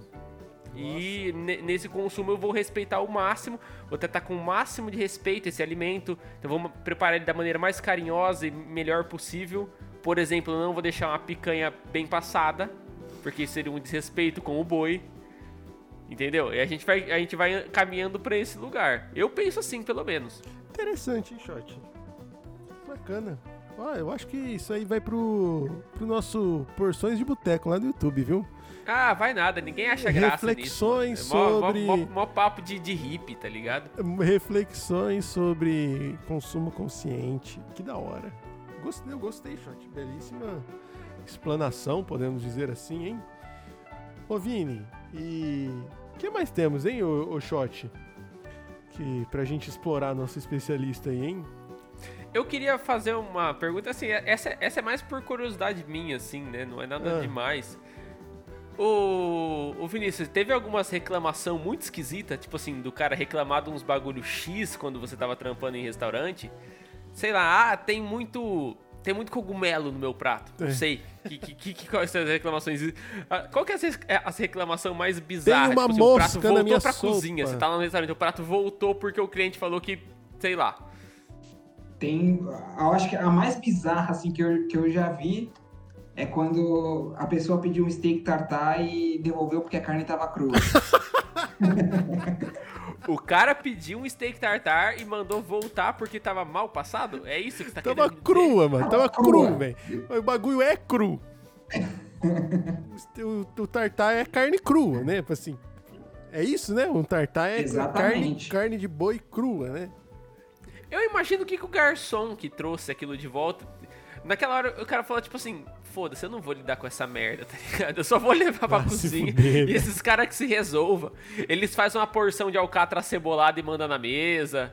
Cara, rolou isso. A gente, a gente tinha também o steak tartar grelhado, que era o steak tartar, dava só duas seladinhas, né? Pra, pra ele ficar, grelhar por fora e ficar cru no meio. Daí falavam, é, devolviam falando que tava mal passado. Nossa! Não é possível. E, Rolou. E, e assim, qual que é o procedimento numa, numa situação dessa? Só, pra, só por curiosidade, você faz ele até ele ficar, até ele ficar num, num ponto? Infelizmente, no restaurante que eu trabalhei, o cliente sempre tinha razão. Ah, e aí vocês tinham que fazer. É, Mas aí o que, que faz? Você faz, uma porção de, você faz uma porção de carne grelhada é. pro cara. É isso? Não, voltava lá, daí o cozinheiro ia lá e falava, não, o que, que, que, o cara tá falando? Ele não sabe o que ele tá comendo, ele não sabe o que ele pediu. Então, mas como é que resolve o problema? Isso que eu tô falando. Você faz uma porção de carne grelhada e manda na mesa? É, no, no caso do steak tartar grelhado, o, o, cara voltava pra chapa e voltava pra mesa. No steak tartar, falava pra ele pra trocar o prato, porque é, é cru. Ô, ô Vini... Você come steak tartar, Casta? Não, não como. Nunca, nunca comi, comeu cara. ou, eu, eu não, nunca comi. não come por princípio? Não, nunca comi, cara. Nunca comi. Mas, por exemplo... Muito bom, por sinal. Esses dias eu tava... Eu já comi, eu, mano. é da hora mesmo. Eu tava refletindo. Assim, não, é, não, é, a melhor coisa do mundo, mas é da hora. Mas eu tava refletindo. Por exemplo, ah, carne crua, não vou comer. Mas eu como quibe cru. Exatamente. É cru também.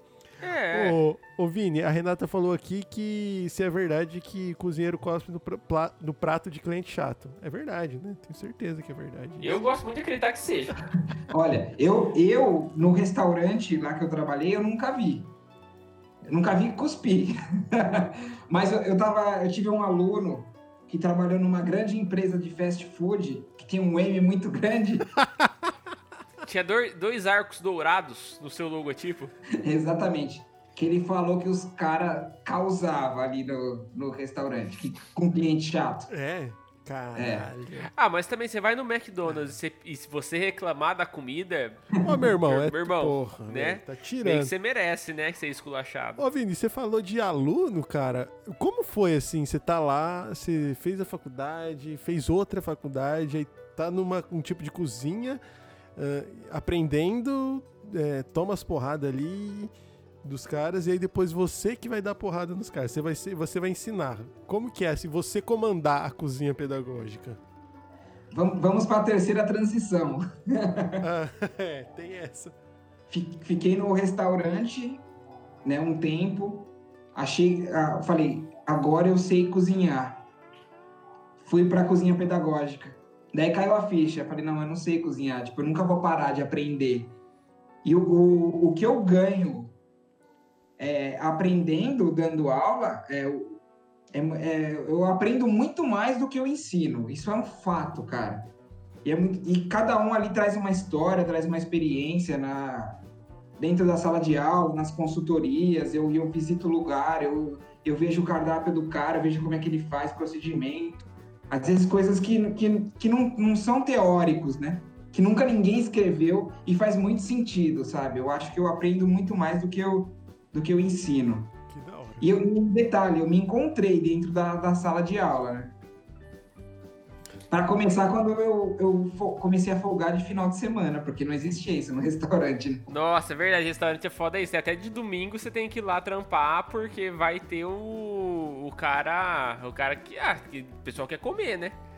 Ah, quer comer.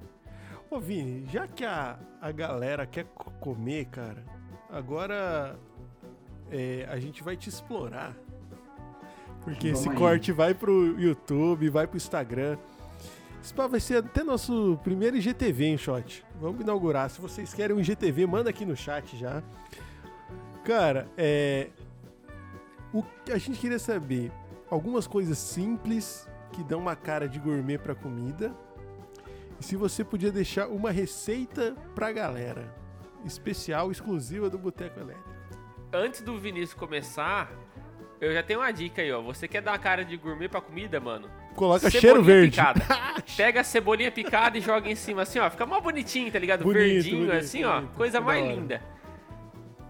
Vai, vai, Vina, prossiga. o- Que- que- que- tem alguma parada, tipo assim, você fala assim, nossa, se eu, se eu mudar isso, dá, dá uma cara muito mais, muito mais, sei lá, muito mais da hora ou, ou muito mais gostosa pra comida? Cara, uma coisa simples que a Páprica galera... e cheiro verde. Tipo, por exemplo, o alho que eu compro picado já, eu imagino que seja uma parada que dá pra mudar e já deixar uma cara muito melhor na comida.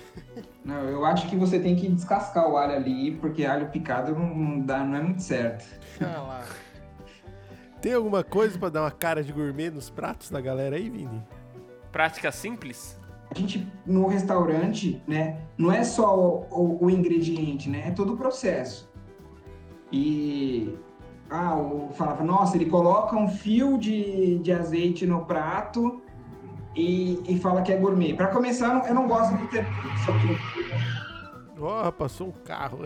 Ah, coisas do Passou uma- Coisas do horrível. dando grau, é, é, eu acho que nada mais justo.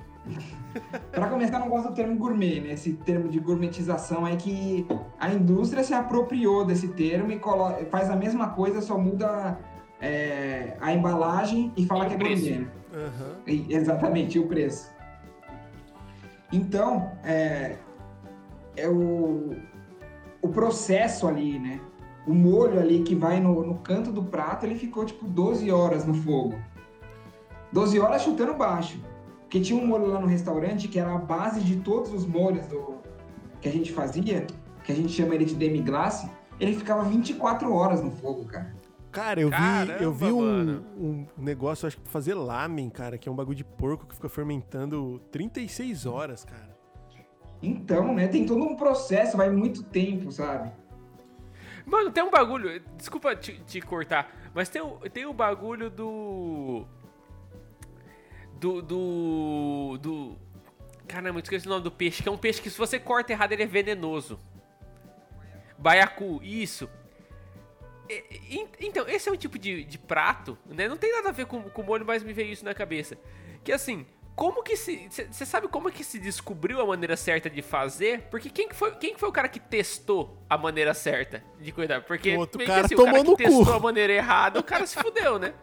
Cara, eu, eu tava assistindo uma palestra esses dias e a gente tava e a, a gente, a, a, a palestrante tava falando sobre o, o tucupi, né? A, mandioca brava lá, que fica sete dias no fogo pra tirar o, a, o que é venenoso, né? Porque se você comer do- é, no quarto dia, você você morre, né? É, é venenoso. E ela tava falando, ela falou, não foi, não, não precisou ninguém morrer.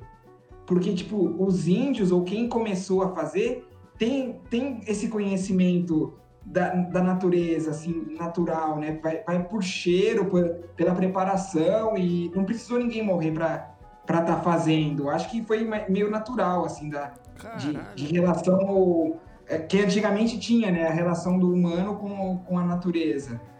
Cara, é, é, assim. Eu, eu não, não. é, Lógico, eu, não- eu sou um, um- um bosta nesse assunto, eu sou um puta de um leigo. Mas, beleza, a, a medida são sete dias, né? Pra, pra, pro negócio. Pra você, não morrer, né? Correto? Eu tenho muita dificuldade de acreditar que não deu três dias no fogo e um cara falou: Eu vou comer essa merda porque não é possível que faz três dias que tá no fogo e não tá pronto. E passou no fogo, tá tudo bem. E morreu. É. E morreu, tá ligado? E aí teve um cara que falou assim: não, beleza, três dias não era, então é cinco. Então, pelo menos duas pessoas, eu, eu discordo da palestrante. Eu acho que pelo menos duas pessoas morreram. Uma com três e uma com cinco Denúncia, dias. denúncia, aí o denúncia. próximo o cara falou assim: não, vou deixar sete. Pelo menos sete, que daí é garantido. Caralho. Não, Sério? eu acredito É. que deve mudar o cheiro, né? Ali, né? Deve, tipo, nossa, tá com cheiro ruim. Pera aí, daí vai cozinhando até ficar, não, agora tá, tá pronto. Ah, alguém morreu, mano. Você me desculpa, mas alguém morreu. Teve um cara, teve um cara ansioso. Falou assim: não, mano, eu não vou. Foda-se, três dias no fogo não é possível que não tá pronto. Se fosse uma, no caso da indústria, né, que gosta de acelerar os processos das coisas, É, é, justamente. Esse pensamento, tá ligado? Assim, Não, mano, não é possível. É. Ô, ô Vinícius, então, então, desculpa, cara, pro- prossiga. Você tava falando do, do, do- da, das, das práticas simples que dão uma cara de gourmet pra, pra comida. Ah, sim. En- Então, é, é isso. eu? O cara- eu vejo muito no, no, no Masterchef, eles falam, ah, tem que usar a tática do verdinho, joga um cheiro verde ali. Isso aí é. Pra, Não, cara, mas é é mais bonito. porque você come com os olhos, né? Isso é fato. Sim, isso é fato. Você fazer uma montagem bonita e colocar ah, um prato diferente, colocar as, as cores que combinam, assim, colocar um verde para destacar, né? A gente, a gente leva muito a gastronomia como arte também, né? E eu falo que é a, a arte mais completa de todas as artes, que você atinge todos os sentidos quando fala de cozinha. Caralho. É, porque, é, porque você, ah, o paladar, né? Você, você não atinge com um show de, de, de música, não tem paladar. Exatamente. É, então, Shot, essa pergunta, que esse negócio que a gente preparou pro Vini, na verdade, não tem, cara. Porque você tem que saber combinar o sabor ali, pelo visto. Não tem um negócio assim, não tem um sazon que você vai jogar. É, não tem. É. Não, Sazon não dá, né, cara? Nossa. Cara, cara, eu preciso te falar que tem um programa que chama Batalha dos Chefes. Passava na. na- é sempre um, um- um chefe ou uma chefe muito renomada contra um amador. Eles ficavam cada um no andar, assim. E aí, uma das chefes renomadas falou assim: Eu vou usar esse tempero muito utilizado na América do Sul, chama Sazon. E meteu o sazon no meio do bagulho, velho. Eu fiquei Nossa. incrédulo. Eu fiquei incrédulo. E, e botou um sazon, cara. Eu odeio. Tem uma galera que curte até pipoca com sazon. Pipoca só tá errado. O, o Sazon, ele vicia seu paladar, né? Então a pessoa que gosta de Sazon, se você tirar o Sazon, nenhuma comida presta. Vai falar que tá sem sal, sem sabor. Tem uma pipoca que é meio assim, pra falar a verdade. É uma fita do. É o glutamato de sódio que é o problema, é isso? O glutamato é, monossódico. O glutamato monossódico. Que ele, ele, ele atua abrindo meio que as suas, as suas papilas gustativas mais do que o normal, e aí o gosto fica intenso. Então, quando você não tem esse bagulho, ele, ele parece que não tem gosto, é isso? Não. Exatamente. O, o glutamato monossódico ele, ele simula o umami, né? Que é o, o, sexto sabor ali. Ele é a junção de todos os sabores ao mesmo tempo. Então, o... Só que você tem produtos que tem umami, que é que quando você coloca na boca te faz salivar, né? O queijo parmesão, o tomate, o cogumelo, são coisas que tem umami, que é, que é essa sensação de sabores, né? Que você sente ao mesmo tempo. Então, para fazer um paralelo aí, o glutamato monossódico é a pedra de crack da comida. Seria mais ou menos isso. É, sim, as pessoas que consomem não conseguem deixar de, de usar. Caralho, que da hora. Mano, e. Vini, então é o seguinte: é, falamos do, do deixar gourmet e assim, a gente queria que você deixasse uma receita pra galera. Receita que a gente pode fazer em casa. Você aí, ó, que está ouvindo esse programa e quer surpreender a sua crush na quarentena e quando acabar a quarentena, você assim, ah não, que a gente vai marcar um jantar em casa. O que, que, que, que as pessoas podem fazer, Vini? Eu vou pensando em quarentena, numa situação difícil, um, um, prato muito fácil e também muito saboroso. Eu digo assim que não existe comida ruim, né? Ruim é o jeito que você preparou. Existe comida mal feita. Exatamente. Talvez você preparou de um jeito que, que, não, que não combina. Então, é, pensando em comida de boteco, cardápio de botiquim, assim, eu pensei num, num bolinho de arroz com bacon e parmesão. Oh! Já gosto. Oh, aí o shot, é. e depois a gente vai de, deixar uma deliciosa maionese para acompanhar. Maionese para acompanhar o seu bolinho de arroz, exatamente. Então vai lá, Vini, pra gente, é. receita uh, de bolinho de arroz com parmesão, bacon. E, de, e, detalhe que bolinho de arroz é, é comida de mãe, né, cara? Nossa, faz tempo que eu como bolinho de arroz, arroz, mano. Minha mãe fazia também. Minha mãe fazia uns bolinhos de arroz muito bom, cara. Falando nisso, a tia Cecília fazia muito bom. Maravilha. Vai lá, Vini. Então vai, Vini. Passa pra nós. Como é que passa o gabarito? Caso, caso você não tenha o arroz pronto ali que sobrou de um dia pro outro, você faz um arroz, né? 150 gramas de arroz, alho picado, uma folha de louro e água e sal. Tempera ali, faz o arroz do seu gosto. É, e para os ingredientes do para complementar o bolinho de arroz é o bacon picado 150 gramas tomate picado em cubos, 150 gramas, dois ovos. Esse negócio do ovo é muito, é muito complicado também, né? Porque tem ovo pequeno, tem ovo grande, tem ovo médio. Ovo extra, ovo jumbo. É. Então eu falo que, que receita não é cópia, tá? É interpretação. Então você vai ter que fazer e sentir a receita e ver, nossa, tá muito aguado, não vai dar certo não, tá, tá muito seco. Então eu acho que é legal as pessoas sentirem a receita em vez de copiá-las. Por isso que muita receita não dá certo. Essa parte dos 150, 150, 150 gramas, basicamente então o cara pode ir mais ou menos assim, ó, você acha que tem a mesma quantidade equivalente de todos esses, esses ingredientes, você põe. Porque é difícil, mano, o cara não vai pesar. Assim, na, na moral mesmo, quem que vai ter uma balança de precisão em casa pra você pesar o tanto que você tá pondo de, de, de tomate picado? Balancinha custa 16 reais, tá? É baratinho. Cara, eu vejo muito, em vários canais de gastronomia que eu sigo, todos os caras falam, cara, investe uma balança porque é muito barato. Vale a pena. E, na verdade, o segredo da receita aqui é você equilibrar, você sentir a receita e falar, nossa, eu acho que 150 gramas de bacon vai ficar muito salgado. Eu vou diminuir. Então a pessoa tem que ficar à vontade ali pro, pro paladar ali dela, né? Pro que ela gosta, não porque ela tem que seguir a risco. É, então vamos botar aí que assim, você tá falando 150 gramas, mas na verdade o cara pode mudar isso daí ao gosto dele, né? Cara, o Exatamente. shot vai 300 gramas de bacon. Mentira, mano. Eu nem como tanto. Não, cara, vai tomar no cu, cara. Isso é mentira, mano. Nem como tanto bacon. Se fosse maionese, você poderia até dizer, mas bacon não é uma parada que me, emo- me emociona. Então, 150 de cada, Vini. 150. É, parmesão ralado, 50 gramas. Uhum. Cebola picada, 50 gramas. Massa. 100 ml de leite. Ah, Aqui, ó, pra, pra gourmetizar, cheiro verde picado. Ah, aí sim vai ficar bonitinho. Cheiro verde. 100 gramas de farinha de trigo. Ah, E pimenta do reino moída. De preferência moída na hora. É, ó, isso daí é uma, uma dica que eu, que eu dou também, cara. Mano, compra um moedorzinho e compra a pimenta do reino ah, em bolotinha e moe, mano. É muito barato. Tipo Assim, você vai gastar 30 reais no moedor. Um moedor bosta. Você não precisa comprar um moedor pica. Compra um moedor bosta que custa 50, 30, 50 reais. E você vai usar ele pro resto da vida.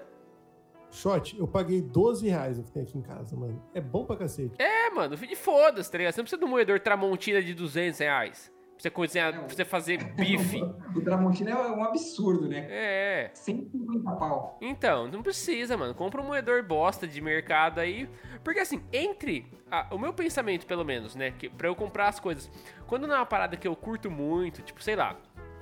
Coisas que eu uso muito no meu dia a dia. Eu trabalho o dia inteiro no computador. Então, meus periféricos de computador, mouse, teclado e tal, são coisas caras. Relativamente caros pro, pro preço normal. Mas pra coisas de uso do dia a dia que eu vou usar eventualmente, compra um bosta que já é melhor do que você comprar a pimenta já triturada, que vem aquele, vem aquela, aquele pó esquisito, tá ligado? É, que e eles colocam galho de árvore junto, coloca sílica, colocam. É o mesmo bagulho do café, né? Do, do episódio passado, né? Que o, que o Mamu tava falando que tem, tem pedaço de, de galho, de pedra, de bicho. É, a, a indústria é oportunista, né? O que ela faz pra lucrar. E aí, Vini, então temos, recapitulando, 150 gramas de arroz, dois ovos, 150 gramas de bacon, 50 de parmesão, 50 gramas de cebola, 100 ml de leite, cheiro verde, 100 gramas de farinha e pimenta do reino, é isso? Ó, só uma coisa, esses 150 gramas de arroz é se você for fazer o arroz cru, Tá. porque ele, ele, ele vai render e vai chegar a quase 400 gramas de arroz cozido, Entendi, entendi. tá? Mas normalmente seria o cara que já tem o arroz feito na casa, na casa dele ali, né? É, ele, se ele tem um arroz feito na casa dele ali, ele vai ter, vamos colocar 450 gramas de arroz. 150 gramas seria o quê? Um copo de arroz? Mais ou menos? Faço ideia também. Não, eu- essas medidas caseiras, assim, elas, elas, elas variam de acordo da marca. Você acredita? Porque tem arroz mais pesado? Não, é porque o volume. Ó, o- eu vi aqui que uma xícara de chá de arroz cru corresponde a 200 gramas ou 12 colheres de sopa. Ah, então vamos pôr que 150 gramas é um copo de arroz feito, vai. Um copo americano dá 160 gramas. E outra também, né, mano? Você tá vindo aqui pra pegar receita, você tá no lugar errado, né? Você tá interrompendo ele, Tiote. Deixa o menino desenrolar a receita. Não, deixa o menino desenrolar a receita, mas assim, esse não é o lugar pra você ter informações 100%, apesar do Vinícius ser um especialista, esse não é o lugar que você vai vir e vai ser, onde eu vou buscar minhas informações sobre gastronomia? Eu vou no boteco elétrico ou eu vou com um professor gabaritado ter uma aula com o Vinícius? Eu vou ter uma aula, né? Então, assim, gente, nós estamos tentando ajudar vocês, mas entendam que temos uma certa limitação aí, né? Deixa ele desenrolar. Desenrola a receita aí, Vini. Vai, couro. Beleza. Agora, o, o que faltou aqui na, na receita, a, a pimenta do reino moída na hora é quanto basta, né? O que você ali achar que tá legal pro seu prato. Se você não quiser colocar a pimenta do reino, tranquilo. Ah, não quero co- colocar bacon, também tá, tá ok. É, e o óleo para fritura, né? É uma fritura por imersão, então tem que ir aproximadamente duas garrafas de óleo, de- né, dependendo do tamanho da sua panela. Eu sei que tem que colocar o bolinho de arroz e ele afundar ali no óleo. O, o óleo até cobrir o bolinho, no caso. Isso. Se você tiver pouco óleo, faz uns bolinhos pequenos. É, faz menos, cara. Vai, par vai par parcionando isso. Ou faz num, num recipiente muito, muito fino e aí ele fica, né, comprido. O modo de preparo é taca tudo na bacia e É. junta. primeiro você vai fritar o bacon, né? O bacon picado em cubo, você frita ele, tira aquele excesso de gordura, coloca ele para escorrer num, num, papel toalha ali, para puxar mais a gordura, para não ficar uma coisa muito gordurosa. É, em um bowl, você vai, em uma tigela, você mistura o bacon frito, o arroz cozido, o tomate, os ovos, o parmesão, a cebola, o leite e o cheiro verde. Misturou ali até ficar uma mistura homogênea. Vou adicionar as farinhas ao pouco, aos poucos. Daí eu vou modelar os bolinhos com a colher mesmo, né? Que nem minha mãe, eu lembro da minha mãe fazendo bolinho de arroz, que ela ela fazia e colocava o pegava a colher, passava uma colher na outra, que tem uma técnica que que a gente chama de quenelle, passava de uma colher para outra. Ah, já vi fazer isso aí, é da hora. Da hora. E joga ali para fritar. No óleo quente a 180 graus. Ah, como é que eu vou saber se tá a 180 graus? Coloca um palito? Não.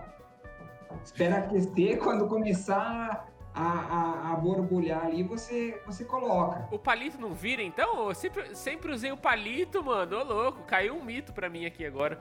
Também, cara. Eu não acredito. sempre usei o palito, mano.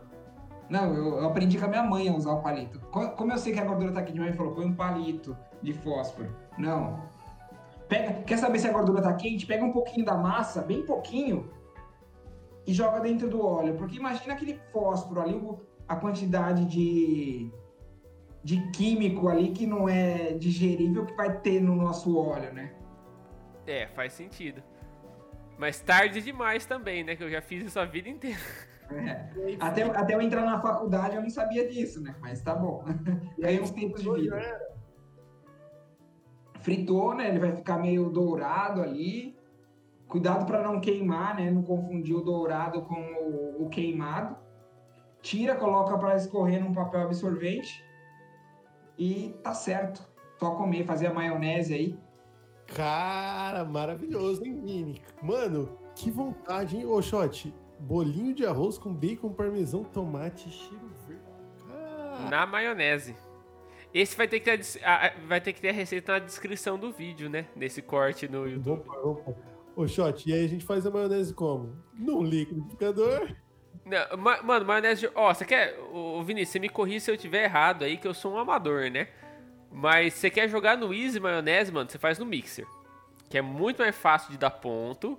Que ele tem, ele tem, eu não sei se é a velocidade do bagulho, mas é muito mais fácil. E assim, meio limão já é suficiente pra você não errar no, no pão da maionese. Meio limãozinho ali, ele já, ele já vai coalhar ela. Uma colherzinha de mostarda. É, ó, a base da maionese. Vou dar o papo aqui pra vocês, papo 10. A base da maionese é um pouquinho de mostarda, uma colherzinha de, de chá de mostarda, meio limão, para dois ovos, até dois ovos meio limão dá, mais que isso você vai ter que pôr mais limão. É, sal e só. Essa é, é, é aí aí você vai jogando. Ah, mano, eu não ponho pimenta, pra falar a verdade. E aí você vai jogando óleo e batendo, né, conforme o seu, o seu gosto. Hoje, por exemplo, eu fiz uma maionese de alho para comer, porque eu jantei pão com linguiça com Bom, maionese. Caralho! E aí, ó, o Vinícius pode até me corrigir se eu tiver errado, mas se você não quiser que fique aquele, aquele retrogosto de alho na sua boca, você assa o alho antes de botar ele na maionese. Exatamente. E ela fica com um gostinho de defumado, né? Você assando ele. É, exatamente. Você assa o alho.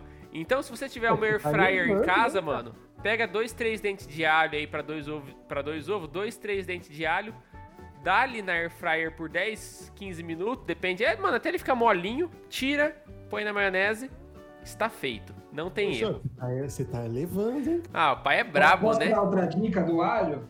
Diga, diga, manda. Para não ficar com gosto e você tá com preguiça ali de assar o alho, você tira o germen. O que, que é o germen? Quando você, o, onde ele brota, quando você corta o alho ali no meio dele, ele tem uma, um brotinho. Não uhum. sei se vocês já, já chegaram a ver. Você tira aquela, aquela parte e ele não vai ficar com gosto de alho. Caralho. Eu não sabia disso, hein, mano. Talvez eu teria economizado um tempo hoje, em vez de assar o alho, eu poderia ter tirado só esse bagulho. Ah, mas traz defumado, igual o É, mas, mas assado você traz outros sabores. É que não é assado, assado, é na air fryer, né? Uhum. Se, oh. E se você quiser fazer assado, papel alumínio, alho, corta, é, pega uma cabeça de alho inteira, corta um pouquinho, sei lá, um, um quarto ali da, da cabeça dele, põe sal grosso, azeite e põe umas ervas, alecrim, tomilho, embrulha no papel alumínio, leva pro forno, meia horinha, ou até ele ficar mole. Você vai ver que delícia. Caralho, assado é maravilhoso, né? Puta que pariu.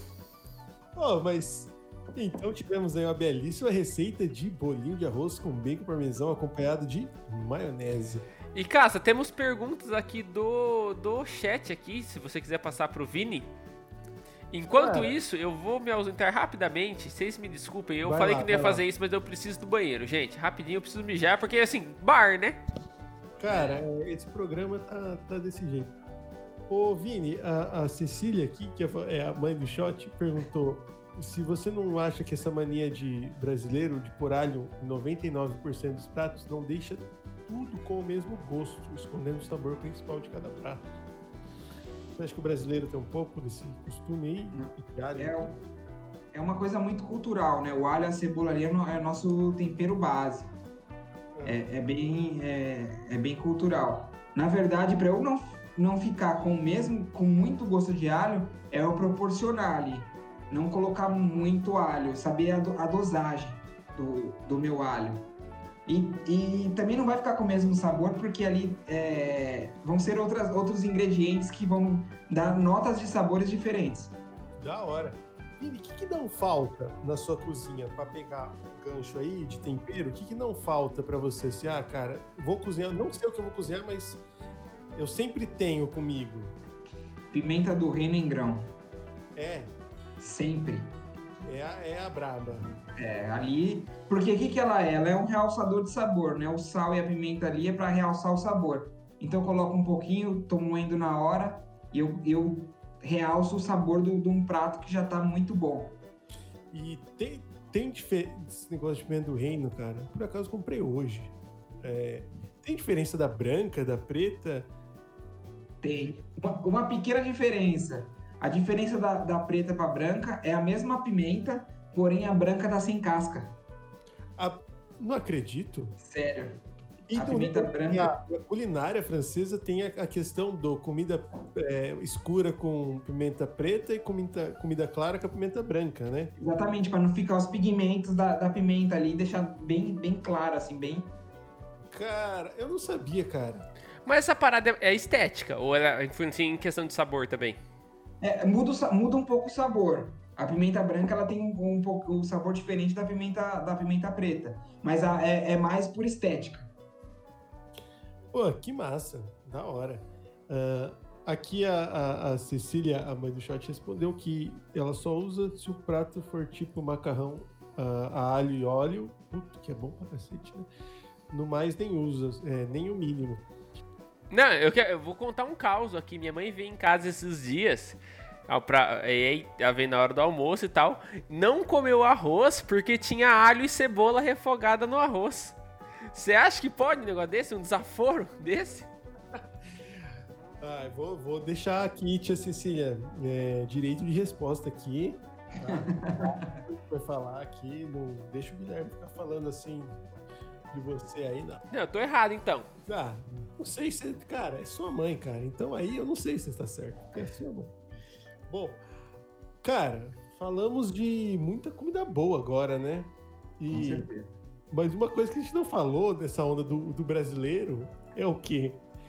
Combinações malucas bizarras. Combinações bizarras de comida, né?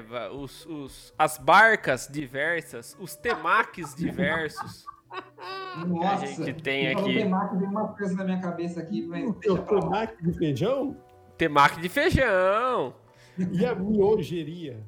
Rola isso aí também, viu? Então a gente pode eleger aí os tops, né, das comidas, as combinações mais bizarras da comida brasileira. O que, que você acha? Ah, então vamos para o nosso queridíssimo Top Top Top U. Top Top Top Bom, então continuando aí, hoje a gente vai fazer um top das combinações, né, na opinião de cada um, as combinações mais bizarras de alimentos que a gente pode ter, né? E acho que pra abrir aí, acho pra mudar um pouco, a gente poderia começar pelo convidado. O que, que você acha, Casta? Vini, você tem o seu top aí já preparado? Então, peraí, hoje a gente, Sim, hoje a tá gente tem então aqui. top 3 combinações bizarras na cozinha. Eu quero deixar um adendo que, sobretudo, o brasileiro é bom nisso, O hein? brasileiro é bom. Muito O brasileiro criativo. é bom, em Assim, eu acho que pra um japonês, o simples fato de ter cream cheese na comida japonesa já é um, um bagulho bizarro. Apesar de pra gente não ser, né? Pros caras deve ser esquisitíssimo. Ah, ó, cara, só pra mostrar aqui, ó, o meu, tá, o meu é no papel. Cara, Vini, você tem o seu top 3? Eu tenho meu top 3 aqui. Então- Ah, então vamos lá. Então vamos começar com o nosso convidado Pra hoje. começar, ele não é uma mistura, mas eu acho que ele não combina com nada. Não deveria nem ninguém comer isso. Ah, vai lá. Miojo, cara. Ah, uh, Miojo. Tem o. Tem o. tá- tá na minha lista aqui, né? Tinha. Tava, tava entre os, os possíveis colocados, tava pensando o hambúrguer de miojo, que os caras usam o pão. Ô, em, vez de, louco! em vez de botar pão, põe um miojo. Já viu isso? Nossa, não. Deus me livre. Não, não pode. Nunca viram isso, mano? Procura aí, você que tá ouvindo esse, esse podcast aí, procura hambúrguer de miojo, mano. Os caras, em vez de usar o pão, os caras pegam um miojo, aí eles dão uma, uma leve cozinhada no, no miojo pra ele ficar mais molinho e sela ele, pra ele ficar durinho nas extremidades, e aí o, Ah, põe o tá hambúrguer tirando. no meio disso. Ultimamente, de miojo, eu só vejo aqueles vídeos que os caras consertam coisas. Reformando casa porta com com miojo. miojo.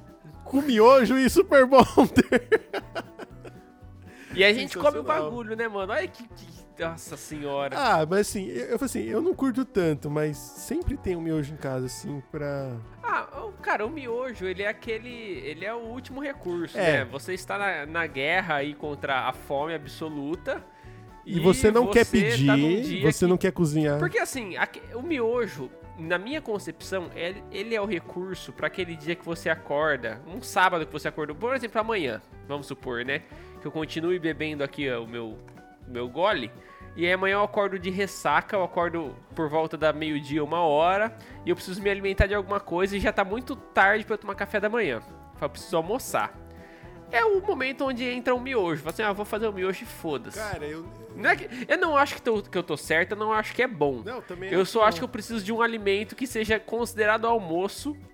Eu né? não consigo Pra me manter de comer miojo no almoço, só se for na janta. Ah, você tem esse preciosismo ainda com miojo. Mais essa. Tenho. Olha, o, o miojo não deveria existir e tá com preguiça, macarrão ali óleo. Ah. Em vez de gastar 3 minutos, você gasta 10. É, tem essa. Mas tem que picar Tem que o alho. picar o mano. alho, aí Isso que que tá. é foda. Isso que é foda, tá ligado?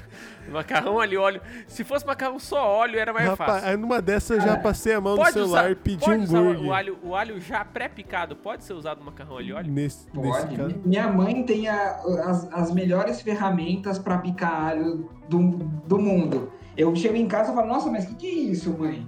Ah, não, isso aqui é para picar alho, é para descascar alho, é para fazer coisas com alho. Ela tem Ela tem um. Todo, ela tem todo um set de ferramentas. Esse aqui é pra tirar a casca, esse aqui é pra cortar em quadradinho, esse aqui é pra cortar em lâmina. Exatamente. E o seu segundo lugar, Vini? O que, que temos? Macarrão com feijão. Pô, ah, mexeu no sagrado brasileiro. Cara, você está mexendo na marmita do brasileiro. Eu... Tome Ah, cuidado. eu confesso que eu, tô com, que eu tô com o Vinícius aí nessa, mano. Macarrão com arroz e macarrão com feijão é foda, velho. Eu. Assim, eu não quero soar elitista, mas eu não, eu, eu não consigo. Eu não consigo degustar um, um macarrão se ele tiver colado num feijão ou no arroz. Nem na marmita? Né? Ah, justamente na marmita, né? Eu, eu, em sã consciência, não vou montar um prato assim, né? Alguém tem que ter montado pra mim, tipo uma marmita. Cara, Eu mas não assim, como, mano. a gente tem que reconhecer que é um... Não, minto. Eu até como, mas eu como com desgosto. É. Tipo, puta Eu- merda. eu não curto também, não. Como chateado, tá ligado? Chateado. Cara, eu não curto, mas eu puta. respeito demais, porque eu sei que tem muita gente que curte, cara. Muita Não, mesmo. beleza, eu também respeito. Eu te- e, e como, não só respeito, como como, assim, não- eu não tiro, eu não tenho nojinho de, ah, não vou comer, Ah, eu é, como, mas fazer, eu como triste, tá ligado? Puta, estragou meu macarrão. Tá ligado? Cara, Eu evito, né? Tipo, se for eu que for fazer, nunca na. É, é. Se eu tô num lugar e colocaram ali pra mim, eu vou falar, não vou, não vou, falar, não vou É, comer. não, vai- não tem nojinho, foda-se, eu como. Mas assim, eu como com aquele pesar É. no coração, tá ligado? Tipo, ah, puto, o cara estragou. É como se o cara me servisse uma carne mal passada. Fazendo, puto, o cara me estragou um bife. o, o- cara, meu pai curte muito. Eu queria colocar aqui no chat ah, que sua mãe, Shot, falou que só só come arroz se for feito na hora. Passou disso, não consegue comer e, e potencializa o gosto. Ah, e o Rafael Amaral, ah, ele mandou aqui o que? Pra você essa aqui em shot. O que tem o, o cara que fez o Temaki. Que é o, o temaki com churrasco. De churrasco. Ah, então, é o brasileiro com o temaki de, de churrasco. E o, né? go, é, é o, o o, o Gomide mandou aqui arroz, feijão, espaguete, franguinho e salada. E uma farofinha. Gororoba deliciosa. Eu tô falando, é o sagrado brasileiro, cara. Tem que tomar cuidado quando mexe no sagrado. É, pois é. E, ô Vinícius, qual que é o seu último, último item do seu top? Meu último item é o milkshake de bacon. Eu vi e não consegui. Nossa, Mas isso não devia nem Não existir, devia, mano. Não devia. Eu vi isso, cara. Eu fiquei incrédulo, mano. Eu fiquei. Cara, eu já vi uns bagulho que, tipo assim, o cara pega um negócio e põe um baconzinho, uma faro... um pouquinho de uma farofinha de bacon em cima, mas você fazer sabor bacon aí não dá, né? não pai? dá, não dá, não dá. Tem gente fazendo doce com bacon, faz um pralinê de bacon, que pralinê é, é um como se fosse um pé de moleque, só que coloca bacon, Ah, sabe? não, não, não, não, não, não, não, tá errado. É. Tá errado. Pelo amor de Deus. Cara, é, então, é, temos aí o top do chefe Vinícius. Bom, o Vini colocou então o miojo, ah, que não devia nem existir. E colocou também o macarrão com feijão, shot. Isso aí ele mexeu no, no sagrado, viu, cara? É, é, é igual eu falei, mano. eu- Assim, não tá certo, mas também não tá Não errado. tá errado. Não tá errado. Não tá errado, Não, não, não não tá. tá errado, beleza. mas- Principalmente é, não tá se certo. você vive no maravilhoso mundo da marmita, cara. Na marmita, cara. Mano, vale tudo. Vale tudo. No mundo da marmita vale, Vale tudo. tudo, Vale tudo. E é bom, mano. É bom. E agora, e o terceiro top dele foi o milkshake de bacon. Cara, eu vi isso esses dias e eu fiquei realmente incrédulo. Cara, eu nunca vi sabor bacon. é, Eu confesso que eu fui surpreendido aí. Eu tinha visto só da. Da, tipo assim, de botar como coberturinha, assim, o, o, o bacon. Você tomaria um milkshake de bacon? De graça? De gra... Vai, de graça. Um é ah, de, de gra... graça eu tomaria. Pelo menos um gole. Um... Mano.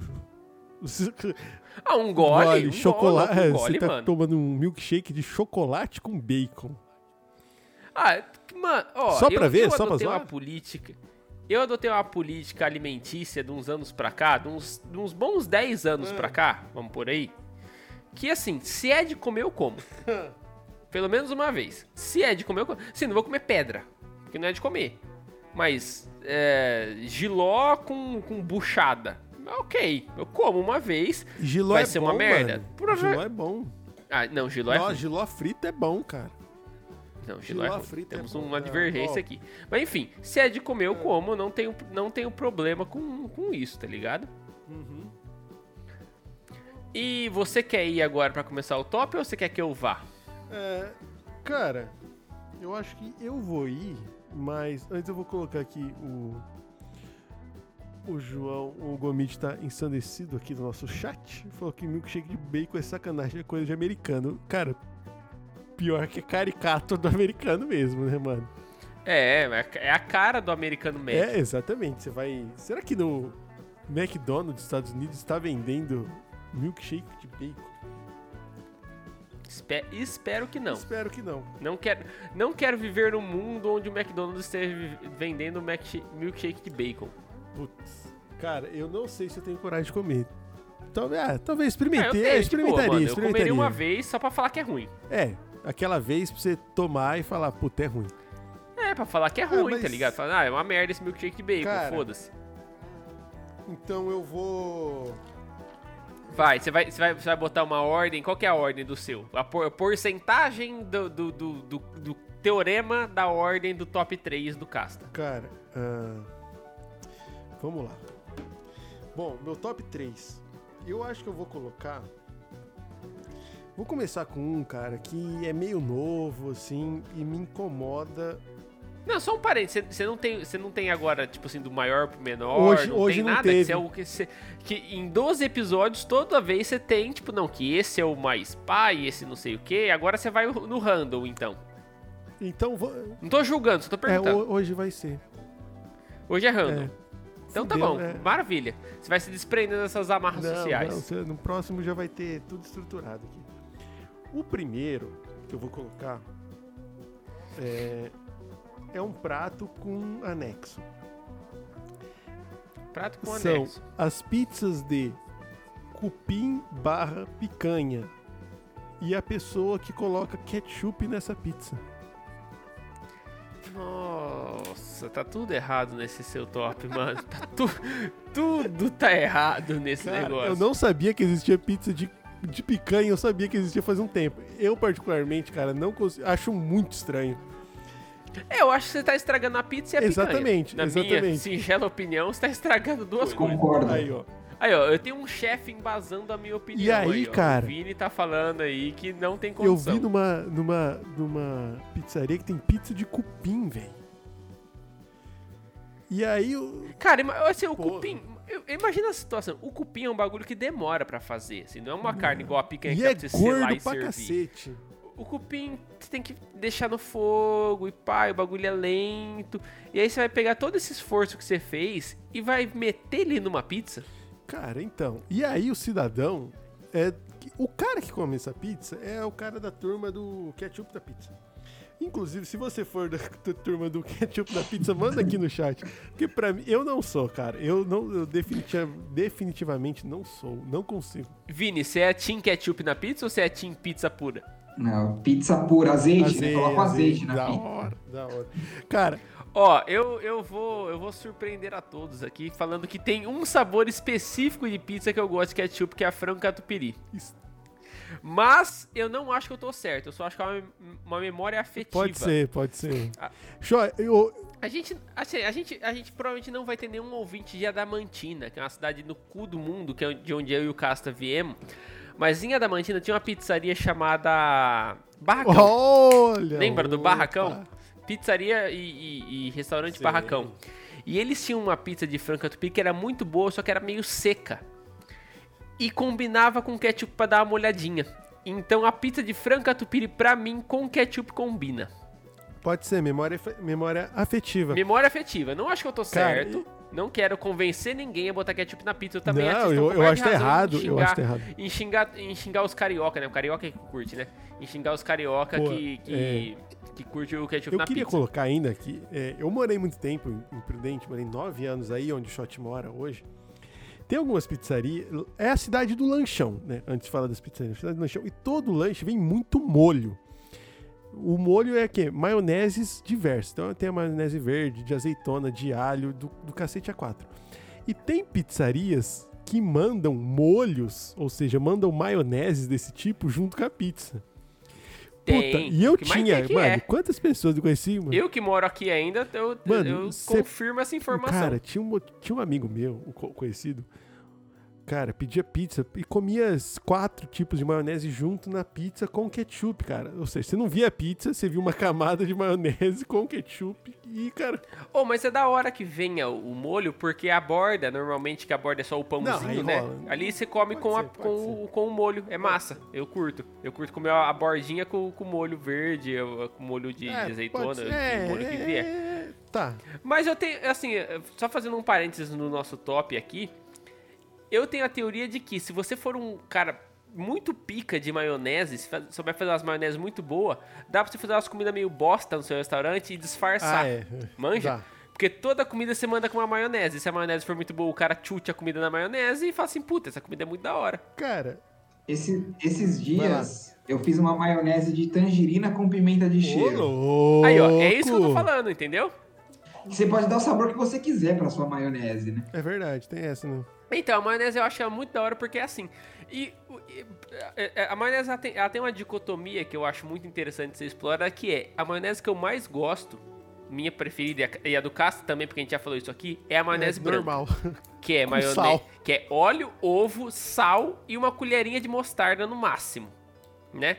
É a maionese clássica. base, é a minha preferida.